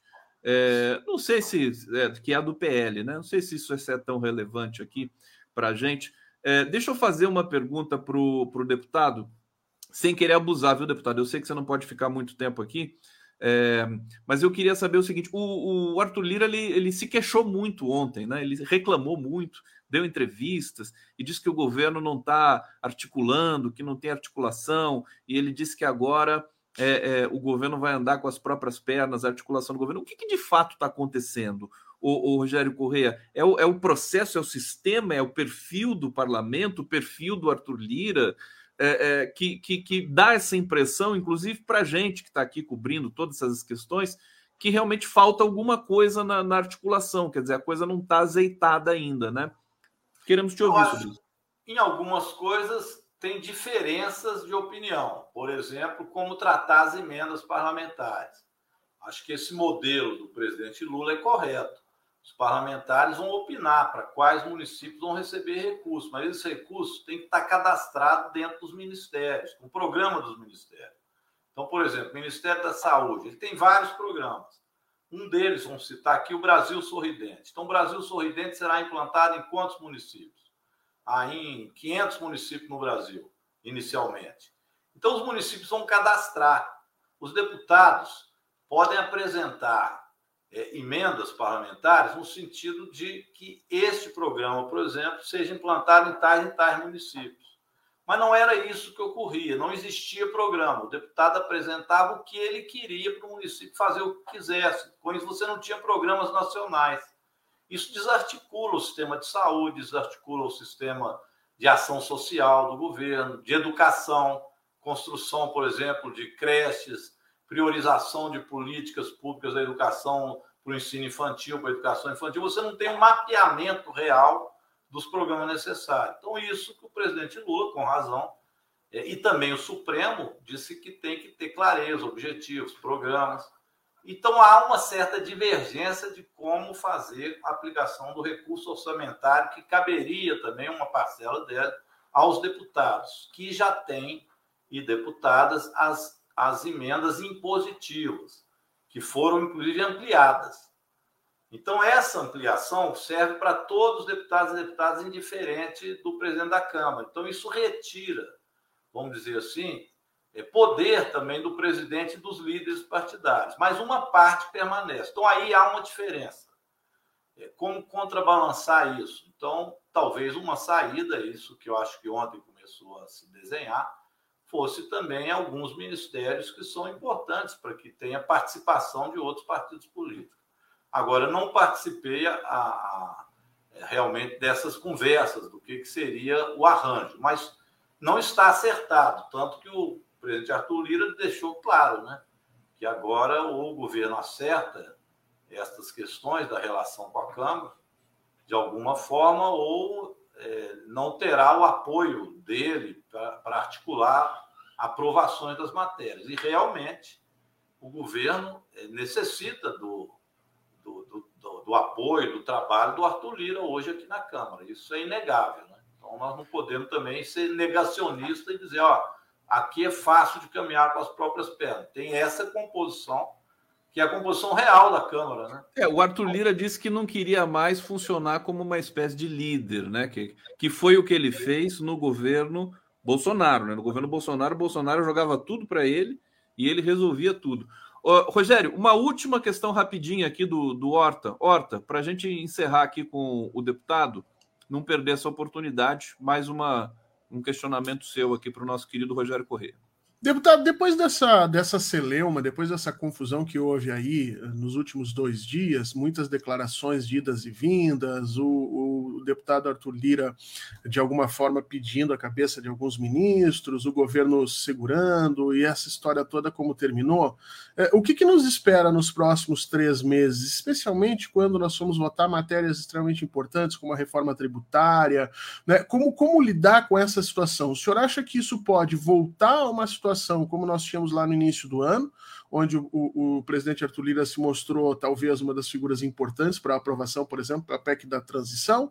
Ou será que isso vai deteriorar uma situação de, em que nós vamos ter que, de alguma maneira, encontrar novos caminhos? Em que ponto essa relação governo-Arthur Lira, o senhor imagina que nos próximos dois meses deve se, se estabilizar? Nós vamos trabalhar para que se estabilize. Então, agora, agora mais do que nunca é hora de fazer os acordos, de acertar, de escutar, de ver o que, que não está funcionando, o que, que tem de diferença e tratar essas diferenças de alguma forma. Então, nós vamos trabalhar nesse aspecto, para que a gente tenha agora condições de ter é, uma pauta estabelecida até o final do ano que não tenha pautas surpresas, né? Então, esse eu acho que é o trabalho que o governo vai ter aqui. Eu acho que os recados estão dados agora também, vamos dizer assim, a bola está com o governo no sentido de escutar. Isso nós vamos, com certeza, fazer. Eu acho que o recado foi dado e, compreendendo o que é a composição de força, nós vamos discutir também, evidente, sem abrir mão de algumas questões que para a gente são essenciais no programa. Isso o presidente Lula também já deixou claro. Nós não vamos perder a nossa base social para executar outros programas, serão os nossos programas. Então, isso o presidente Lula tem razão. Não podemos perder a nossa base social. É diferente. O Bolsonaro, sim, fez uma entrega do orçamento para a Câmara, para comando do Arthur Lira. E ele comandava. É, não é isso que o presidente Lula pretende. Ele pretende ter ele a direção do programa que foi aprovado nas urnas. Então, é essa diferença. Tendo ela claro, nós vamos tratar agora com o presidente Arthur Lira e com o Congresso Nacional de como é que essa relação fica é, com menos atrito possível, mas ao mesmo tempo debatendo também os conteúdos, né? Acho que isso é que é fundamental também, debater conteúdos aqui. Então, o arcabouço fiscal nós conseguimos fazer um, um acerto, né? Não foi o melhor do ponto de vista nosso do PT, mas fizemos um acerto que foi importante. Vamos ter que fazer isso na reforma tributária. Reforma então, eu ministerial. Uma pauta até o fim do ano sem elementos surpresos. Acho que para isso estaria bom para o governo. Uma reforma ministerial estaria no horizonte, uh, deputado? O, o, o, presidente Arthur Lira pode pedir alguma, alguma troca de ministros para facilitar esse processo? Olha, aí é opinião minha, né? Realmente a União Brasil não entregou absolutamente nada. Então, eu não sei por que, que os ministros da União Brasil eh, são ministros e outros partidos que tem nos feito entrega aqui e nos ajudado muito, é o caso do Republicanos, do próprio PP, do presidente Lira, não estejam no ministério se União Brasil está. Então, se nós vamos acolher em ministérios partidos que estão à direita do nosso espectro, que sejam aqueles que queiram contribuir realmente com o governo e com a governabilidade. É uma opinião minha, né? Mas eu faria, sim, alterações nessa composição do campo à direita que está no governo. Mas será que se União Brasil não tivesse os ministérios, essa medida provisória seria aprovada? Fica a pergunta no ar aqui, né? É, deputado, é, chama, leva um pão de queijo lá pro, pro Arthur Lira. Ele tá carente, o, o, o deputado. Tem que chamar o Arthur Lira por churrasco e depois uma pelada lá no, no, no, no Alvorada. Não é? Não é assim que o Lula fez? E um suco, e um suco de maracujá, né? Um suco de é maracujá para Arthur Lira ficar mais tranquilo. Deputado Rogério Corrêa, é sempre um prazer imenso te receber. Vou liberá-lo, porque eu sei que você tem muitos compromissos aí. É só uma entrada mais para dar, para dar aqui um recado.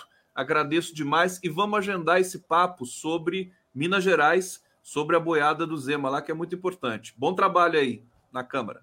Obrigado, combinado. Sempre na luta, pessoal. Um grande abraço. Raizo Elis. É. Esse é o Rogério Correia, muito, muito querido aqui pelo nosso público. Grande abraço para ele, vai fazer um, tá fazendo um trabalho muito bacana lá na Câmara.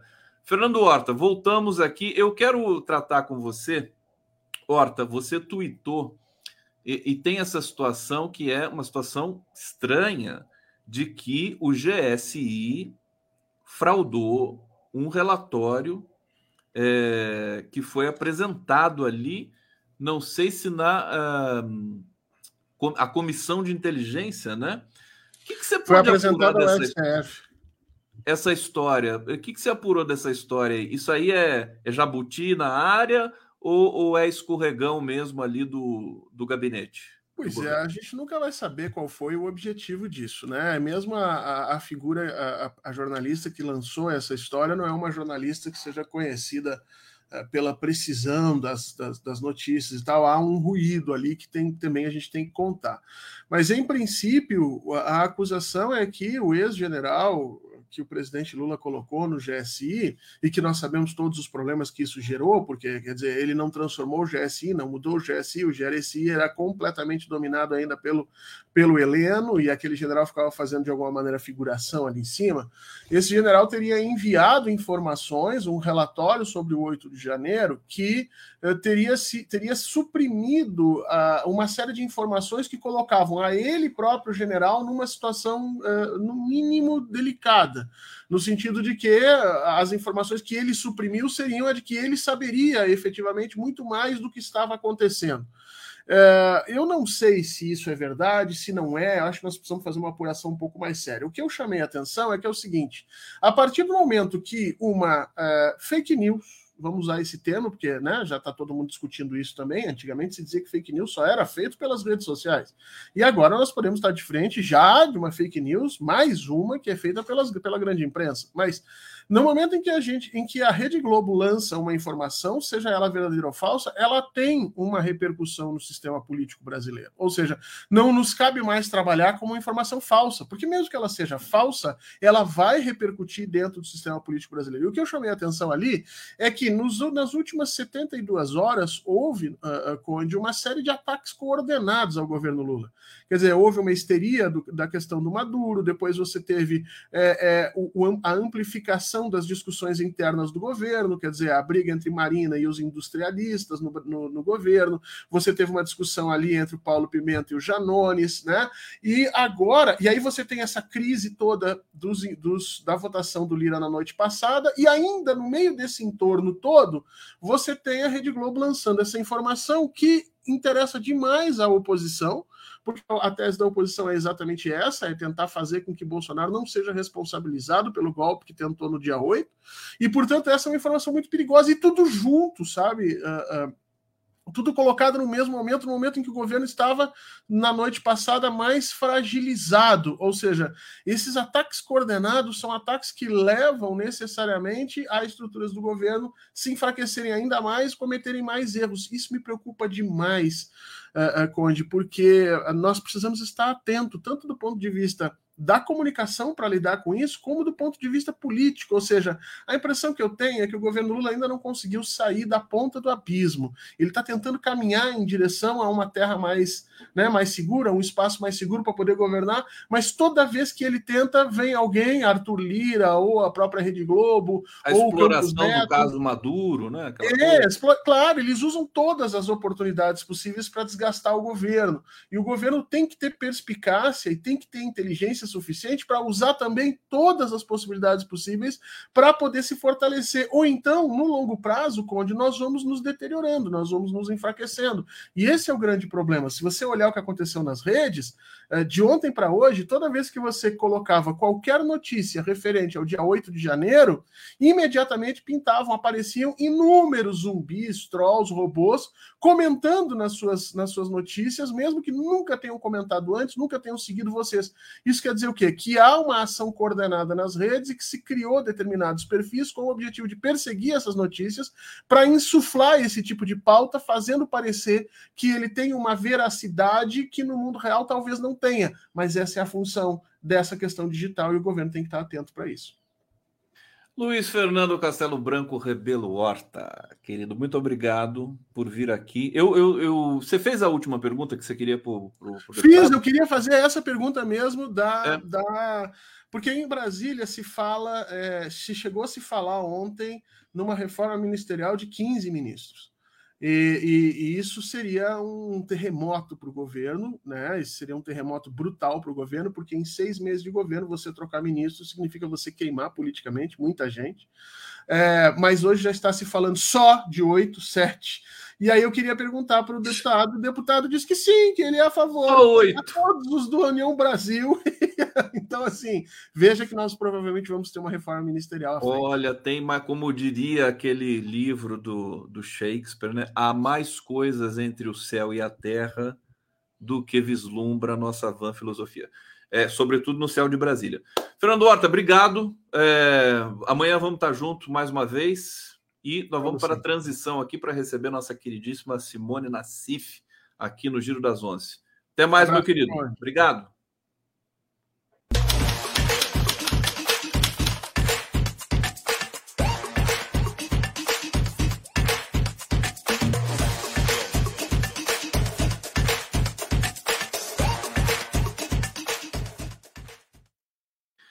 Simone Nassif, prazer imenso recebê-la aqui no Giro das Onze. Seja muito bem-vinda, que sorriso maravilhoso. Deixa eu apresentar você aqui para o nosso público. Simone Nassif é juíza de direito do TJ do Rio de Janeiro, membro do conselho da AJD, Associação de Juízes para a Democracia, no coletivo Lélia Gonzalez, mestre em saúde pública pela ENSP Fiocruz é, agradecer a minha queridíssima nossa amiga Kenarik Bojiquian, que te generosamente te indicou para vir hoje aqui falar sobre o marco temporal. Prazer imenso recebê-la. Tudo bem? É, tudo bem. Para mim que é um grande prazer participar do Giro das Onze. Eu agradeço o convite, a oportunidade de falar sobre esse tema importantíssimo para o mundo todo e especialmente para os nossos indígenas e eu quero agradecer em nome da Associação Juízes, Juízas e Juízes para a Democracia.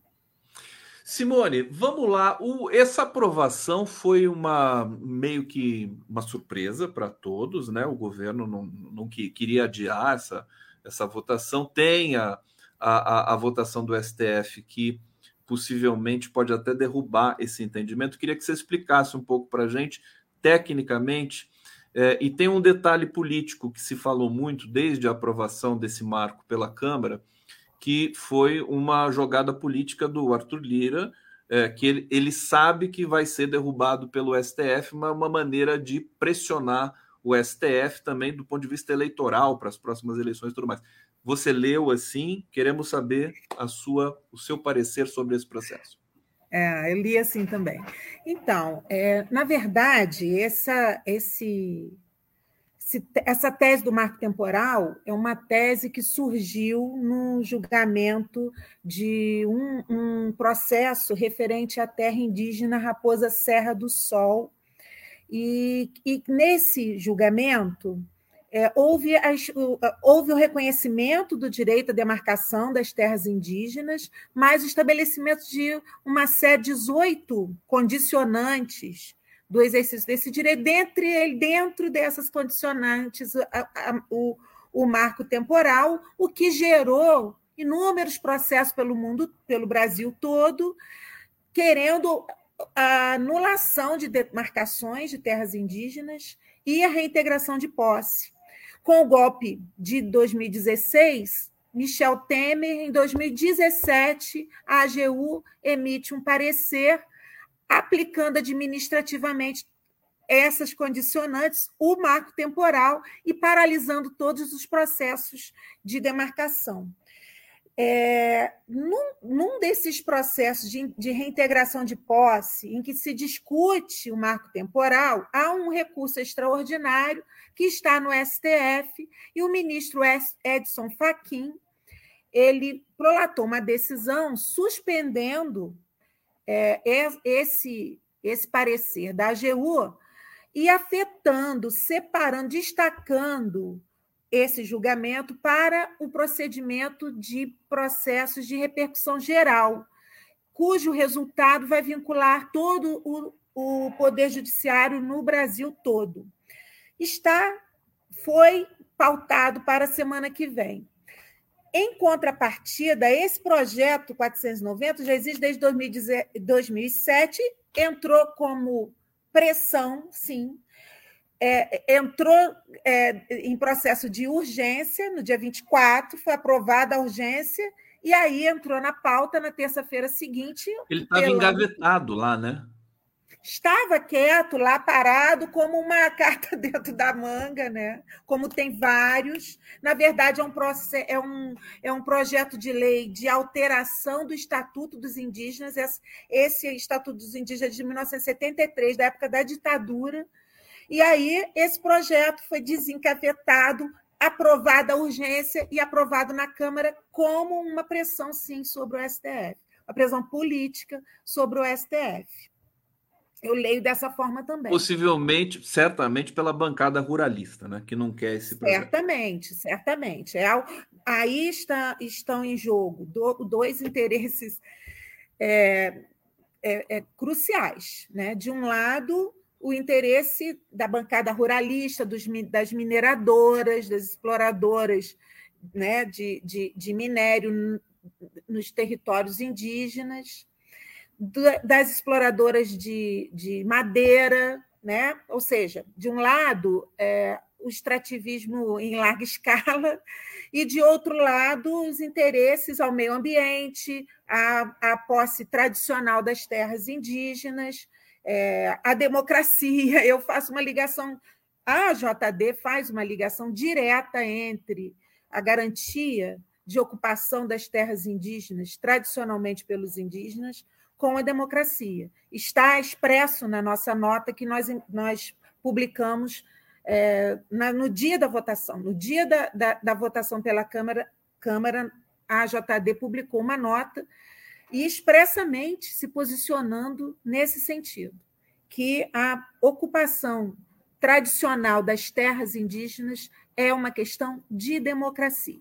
E realmente é uma questão de democracia se nós formos observar historicamente todo esse, todo esse complexo, toda essa questão. Né? As políticas indigenistas adotadas pelo Estado brasileiro, desde sempre, mas principalmente no século XX, intensivamente durante a ditadura militar, foi a de expulsão dos indígenas de suas terras e confinamento em reservas previamente eh, de, determinadas pelo Estado, não sei com que critério, nenhum critério, só o critério de expulsão mesmo. Essa expulsão acarretou inúmeros prejuízos, não só ambientais, mas prejuízos para as, as comunidades indígenas, que sofreram um processo de aculturação, tendo em vista que a relação que os indígenas têm com as terras, os territórios, é uma relação ancestral, de, de cultura, de espiritual e tal. Então, eles foram expulsos. E o marco temporal diz o quê? Quem, os indígenas que não estavam ocupando as terras tradicionais no dia 5 de outubro de 88, dia da promulgação da Constituição, esses indígenas não têm direito à terra. Só tem direito à terra quem estava ocupando. Agora, quem foi expulso de suas terras? Não podiam estar ocupando as suas terras naquele momento. Eles não podem ter acesso ao direito às suas terras. É, é, uma, é um, uma tese realmente sem menor fundamento. Ela é muito esdrúxula, né? Incri... Incrível como, como esse texto foi redigido, me parece que pelo Nelson Jobim, né? que, que redigiu? Não, não o marco temporal ele é uma tese que surgiu numa relatoria do ministro Aires Brito. Aires Brito. Aires Brito, pelo, pelo, pelo então presidente é, Lula. Sim, é, sim. Ministro Aires Brito. Nesse, nesse julgamento, teve três, três votos importantíssimos, que são o voto do relator, ministro Ares Brito, que explica, fala especificamente do marco temporal como um critério objetivo para sedimentar a segurança jurídica diante das, das inúmeras demandas é, do, no judiciário. É, o voto do ministro Marco Aurélio Melo, que votava pela procedência integral do pedido, do pedido dos, dos indígenas.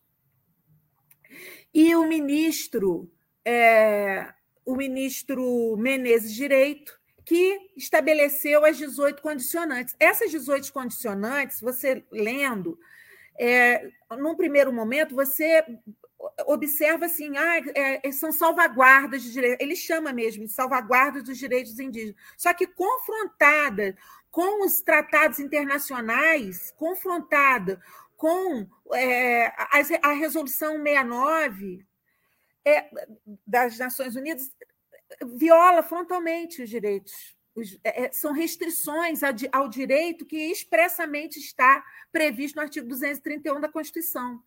A, a, Constituição, aí está, nós estamos diante de duas teses, que é a tese do indigenato, que foi adotada pela nossa Constituição, no artigo 231, e a tese do fato indígena, que é esse fato que é o marco temporal. A tese do indigenato, ela, ela concebe a, a, a terra indígena, o direito dos, povos, dos povos indígenas sobre a terra como um direito ancestral, um direito que não que já existia antes do Estado existir, antes do Estado brasileiro existir. O Estado é que estipulam direitos, não é? Então, essa, esse direito à terra é anterior a qualquer direito. Então, é anterior a qualquer grilagem, é anterior a qualquer registro imobiliário, é, não, é, não é suscetível de uso capião. É, é uma terra que, na verdade, pertence à União, mas é de posse permanente dos indígenas.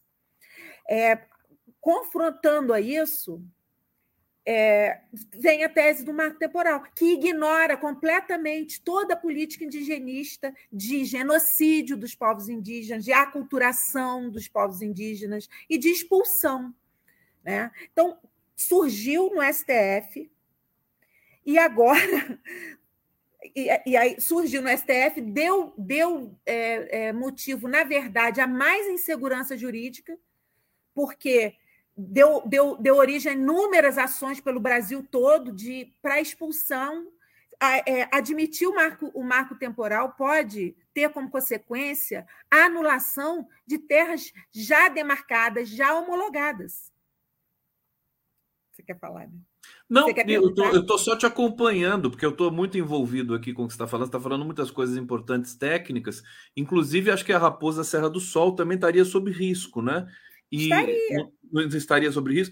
E, e eu estou pensando aqui, é, Simone, vou pedir para você também trazer um pouco essa reflexão, porque é, tirando essa, essa, essa, essa, essa coisa extravagante aí do marco temporal, a legislação brasileira, o entendimento brasileiro sobre o direito dos indígenas, até que não é é, ruim, né? Porque nós Não. temos aí muitas terras que foram demarcadas. O Brasil poderia, inclusive, servir de referência internacional nesse quesito, e acho, e acho que serve, né? Já Por serve.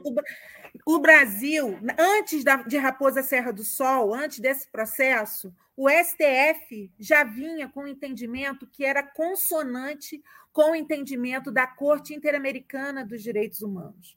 E a Corte Interamericana dos Direitos Humanos ela sempre reconheceu e reconhece que a relação dos indígenas com a terra não é temporal. É uma relação afetiva, ancestral, anímica. É uma relação anímica de identidade, de simbiose cultural com as terras. É, e, e, aí o STF já aplicava essa, essa jurisprudência. Quando o ministro Aires Brito, surpreendentemente, aplica o marco temporal, ele diz que é para pacificar a insegurança jurídica. No entanto, essa insegurança jurídica não existia, porque o STF já tinha esse entendimento. Juri, insegurança jurídica não existia. O que existe é insegurança de de confrontos políticos entre interesses econômicos de um lado e interesses de sobrevivência dos indígenas do outro. É, o Brasil diz que o Brasil serve de referência internacional porque o Brasil, o, o povo chucuru da Serra Ororubá, Ororubá que, que teve a, a assembleia deles anual na semana passada, eu estive presente, eu juntamente com a, com a representando a Associação Juízas e Juízes para, para a Democracia, o povo chucuru foi o primeiro povo brasileiro, povo indígena brasileiro, a entrar com uma ação contra o Estado brasileiro na Corte Interamericana de Direitos Humanos e vencer. Venceu por, e foi indenizado por conta da, do atraso na demarcação das suas terras. Esse julgamento já é um parâmetro internacional para toda a América. Então, o Brasil ele é exemplo de luta pela preservação dos direitos do, dos povos indígenas. Esse marco temporal ele surgiu, é, é, ele surgiu como uma tese é, oposta à tese do indigenato, que é adotada não só pela Corte Interamericana, como pela nossa Constituição. Não, só para complementar, quer dizer, a insegurança jurídica é a insegurança jurídica dos grileiros, né? Do, Exatamente. é essa insegurança que o, que o Carlos Aires Brito acabou captando ali, enfim, por é. essa questão da ideologia também que está presente ali nesses votos, né? Exatamente. Agora, Simone, você, a gente tem uma curiosidade, né? América Latina, América Hispânica, América do Sul, é, é, os povos indígenas ali na, na, na, região dos Andes são muito, muito são majoritários, né? Inclusive no Peru, o povo, é, é, os povos indígenas são majoritários. Na Bolívia, que inclusive teve o presidente é, Evo Morales, a legislação deles, o Brasil faz uso, dialoga, tem alguma coisa ali que, que, que faz sentido Na verdade, gente? Conde, exi, eles, existe um movimento realmente da, da grande pátria, né? que é a Ábia, Ábia, Ábia Ayala, que é a América Latina, que é a América. E esse, esse movimento é um grande movimento dos povos indígenas, que são articulados internacionalmente e no, nas cortes internacionais são muito articulados e que é, já viram conquistas sendo reconhecidas nos tratados internacionais é como, por exemplo, a, a consulta prévia.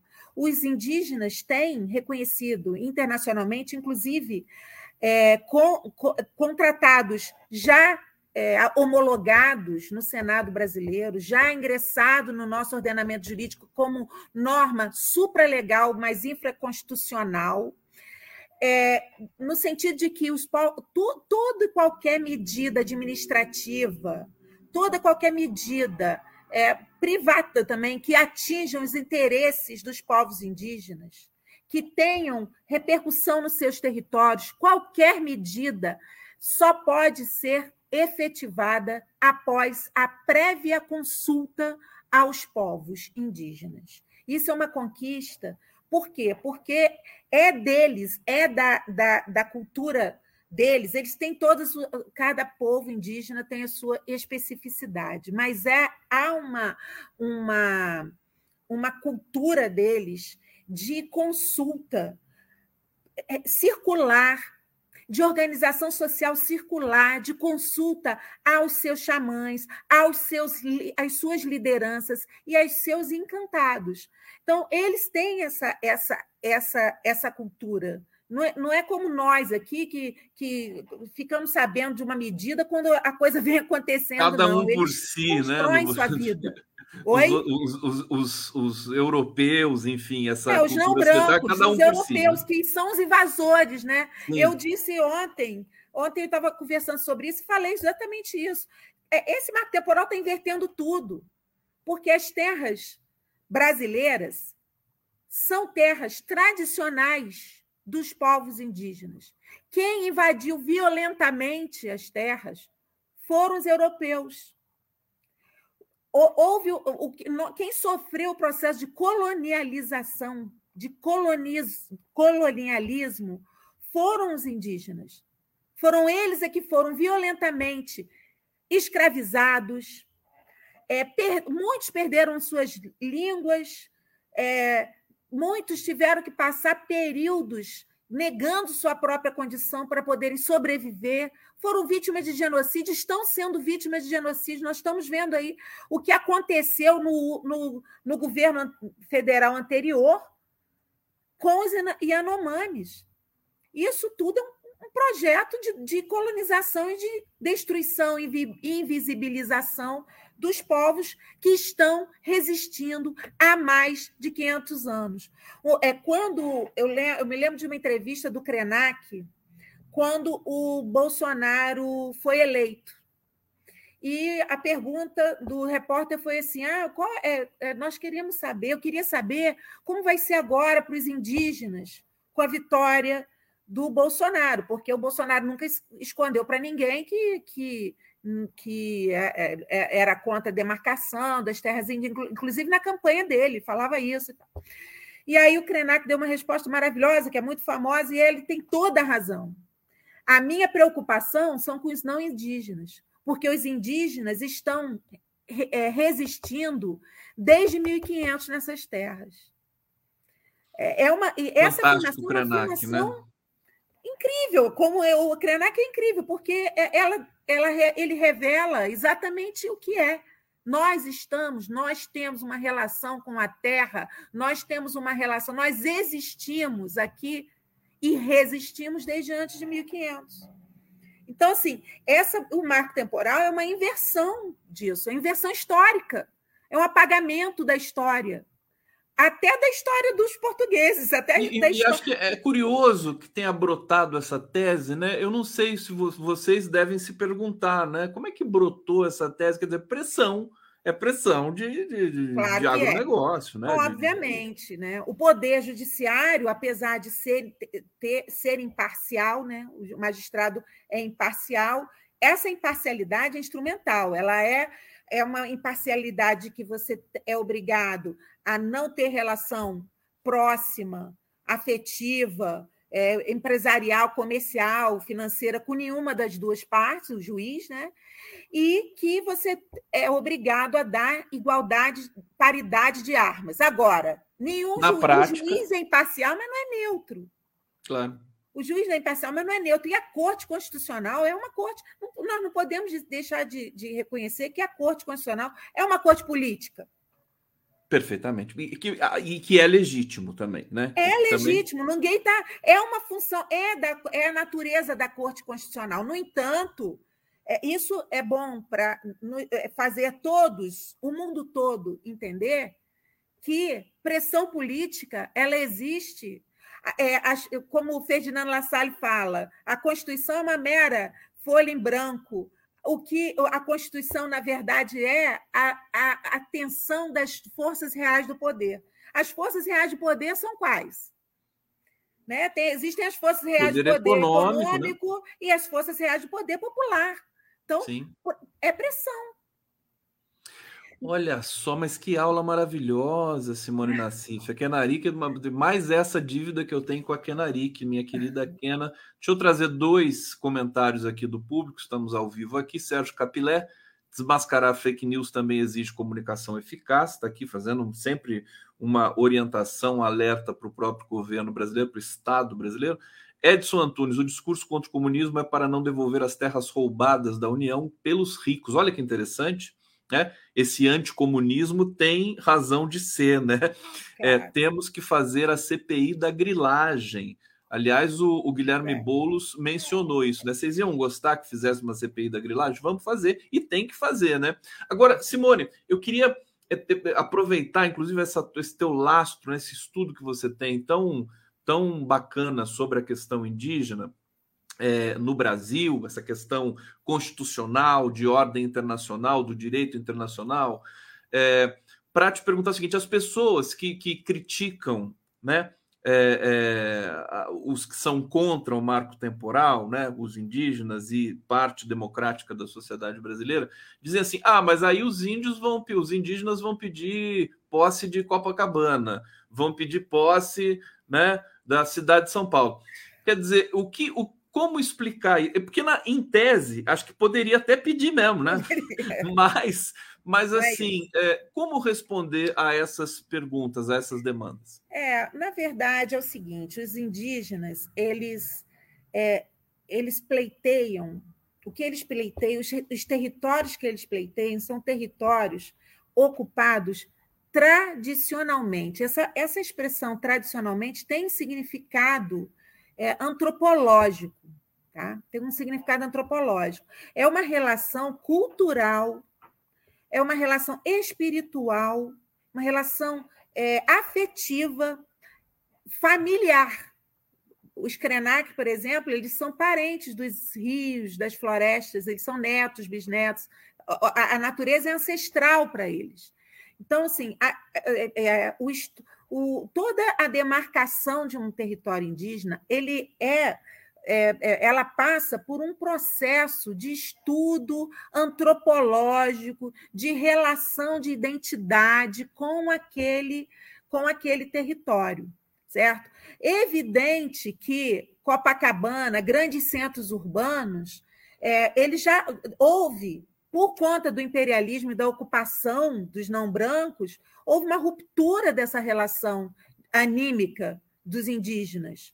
Mas no Rio de Janeiro existe uma, uma aldeia ao lado do Maracanã, é a aldeia Maracanã. aldeia Maracanã, Maracanã é um nome indígena, que dá nome ao bairro e dá nome ao estádio de futebol. Aliás, a língua, o português brasileiro é repleto de repleta. Todos, Sim, Comidas, repleta, lugares. apesar de ser invisibilizado. Sim. As pessoas nem percebem, que é, o que é muito sério, porque é, é uma, uma assimilação é, é uma assimilação de invisibilização. Isso é um, é, uma, é um processo de colonialismo, de imperialismo muito, muito característico, né? É, assimilar para pagar. É, então, assim, o que não há esse risco de ninguém, de um indígena entrar no seu apartamento e falar isso aqui é terra indígena, não existe isso. Os indígenas não querem invadir as suas. Não é isso. A questão não é essa. A questão é o processo de demarcação é um direito dos indígenas. Os indígenas querem as terras que são deles tradicionalmente. E esse termo tradicionalmente tem um conteúdo antropológico, histórico e jurídico, e jurídico pelos tratados internacionais, pela nossa Constituição, artigo 231 da Constituição fala expressamente isso. Então não é, não é esse argumento é um argumento muito raso. É um argumento, é o mesmo argumento que fala, ah, os comunistas vão entrar na sua casa e vão te expulsar. Não é nada disso. É, a questão não é essa, não, não estamos discutindo isso. Nós estamos discutindo a sobrevivência dos indígenas, a, sobrevi a sobrevivência dos povos que são considerados mundialmente os guardiães das matas, das florestas, dos rios, do meio ambiente. São os povos que estão segurando o mundo vivo. Porque se nós. É, é, é existem teorias europeias, por exemplo, Posso, posso citar aqui o Carlos Taibo, que é um teórico espanhol, que é, é que, que fala o seguinte: se nós continuarmos com esse desenvolvimento, entre aspas, neoliberal, em 2050 nós vamos viver um colapso, vai faltar alimento. Hoje nós produzimos muito mais alimentos do que a população mundial precisa. E apesar disso, Existem milhões de, milhões de pessoas passando fome por conta do sistema capitalista. Então, os, os povos indígenas são é, é, elementos, não vou, não vou, chamar de elementos, mas são componentes de, de, da, da, resistência, da existência do mundo. Do Eles são a, a, solução, a resposta é. para os desafios né? É isso. Desse, é, desse, isso. Desse é o bem viver. É, os, os indígenas eles têm direito constitucionalmente declarado a algo que nós deveríamos estar buscando, que é o direito ao bem viver. Agora, deixa eu te perguntar uma dúvida técnica, que é o seguinte: o, o, a Câmara aprovou esse marco temporal que estava engavetado, foi feito, foi tirado para urgência, pressões políticas. É, o Rodrigo Pacheco, presidente do Senado, já disse que não vai ter pressa para analisar e tudo mais. Depois tem veto de Lula, tem tudo isso para si, é, processos que vão acontecer. Agora, quando o STF retomar a votação, é, e eu acompanhei essa discussão, inclusive fiz vários eventos aqui com a própria Kenaric, com vários é, representantes dos, da, da, das comunidades indígenas, muito bacana. A impressão que eu tenho é que é impossível de o STF não negar né, né é, o, o, marco temporal. Quer dizer, está tá tudo fechado ali para que eles é, é, entendam que é inconstitucional. Qual que é o seu prognóstico? E uma vez que o STF declare inconstitucional o marco temporal, cai essa votação, essa decisão do Congresso? Olha só, não. É, você está se referindo ao julgamento de semana que vem? Já está marcado para a semana que vem? Tá. Tá? Não, vou, não. Então vou Porque faltam votos. Duas... Já teve votos, né? Já tem alguns votos, né? Não, olha só. O, Mar, o, o, o, Raposa Serra do Sol já foi votado, já acabou, já transitou em julgado e a terra foi demarcada. Reconheceu-se, mas de, reconheceu-se o direito à demarcação da terra indígena Raposa Serra do Sol, mas nesse, nessa votação estabeleceu-se 18 salvaguardas que são condicionantes para o exercício desse direito.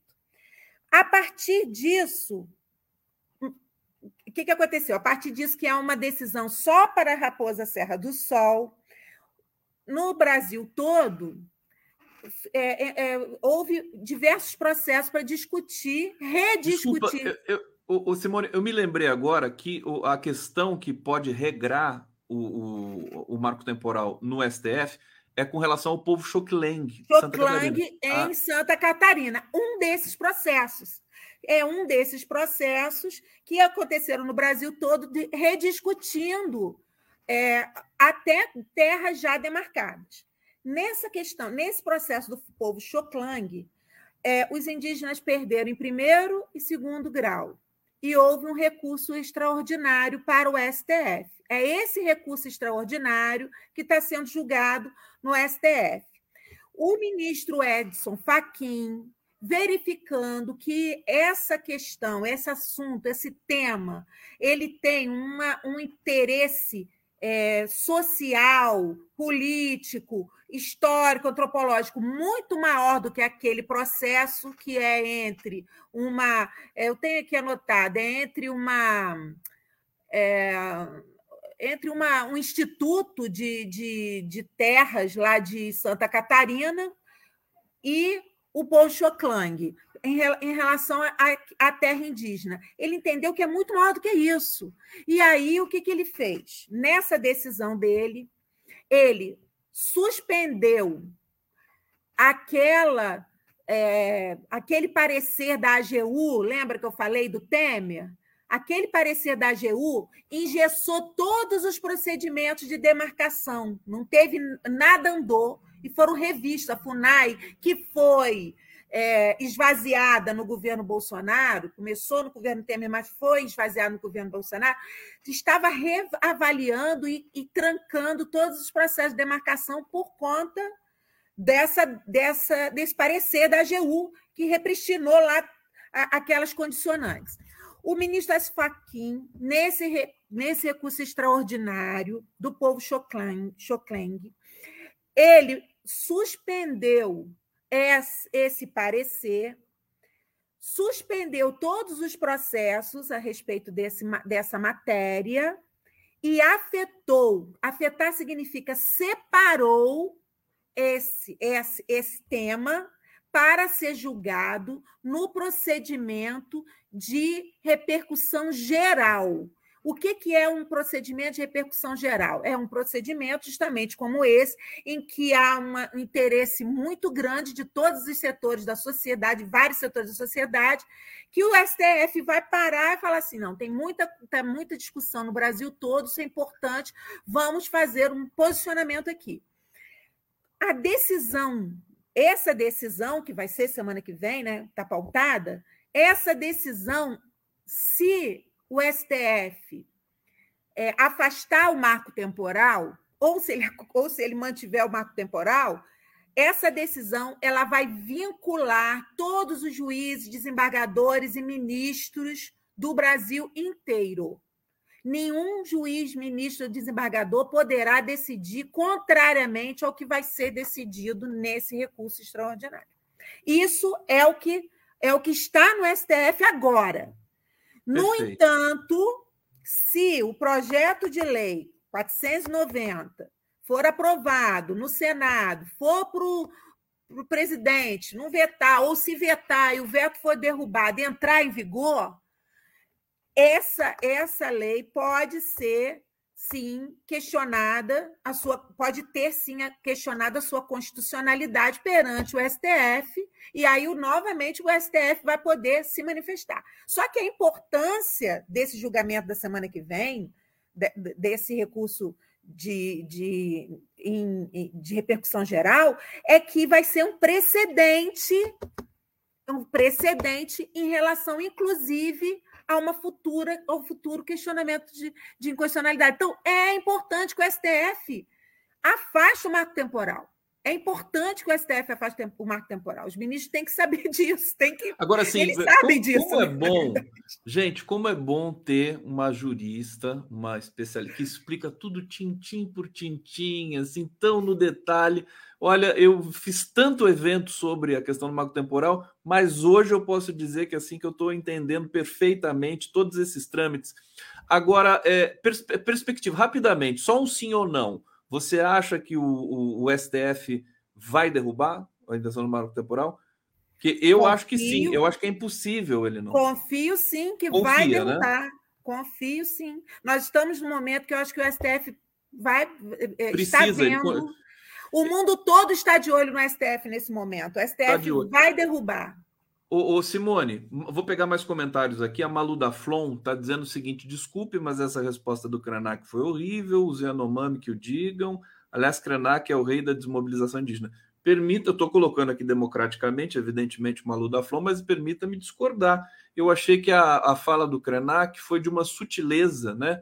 É, é cortante, inclusive para todos nós, né? Para essa ficha cair é, nos, nos não indígenas, né, nos invasores. Mas tua opinião está aqui, respeitada, colocada aqui, minha querida Malu. É, Edson Doviso, Lula disse e nele confio, farei meu melhor governo. A ah, Kenarik, para a gente terminar, que já está no final desse papo delicioso contigo, né, Simone, Kenarik me, me disse que você também é, é, sabe muito sobre a questão da descriminalização das drogas, a questão que está acontecendo. Tem uma charge hoje que foi publicada na Folha, que é linda, não sei se você viu, perfeita. É, é da Laerte, né? Olha só que bacana. STF julga a descriminalização das drogas e tá lá, né? Gente, é sério. Não tinham pedido vista? Tenho certeza que alguém aqui pediu vista ou não pediu. É tão bonitinho esse traço aqui da Laerte. É, isso está a discriminação da posse, né?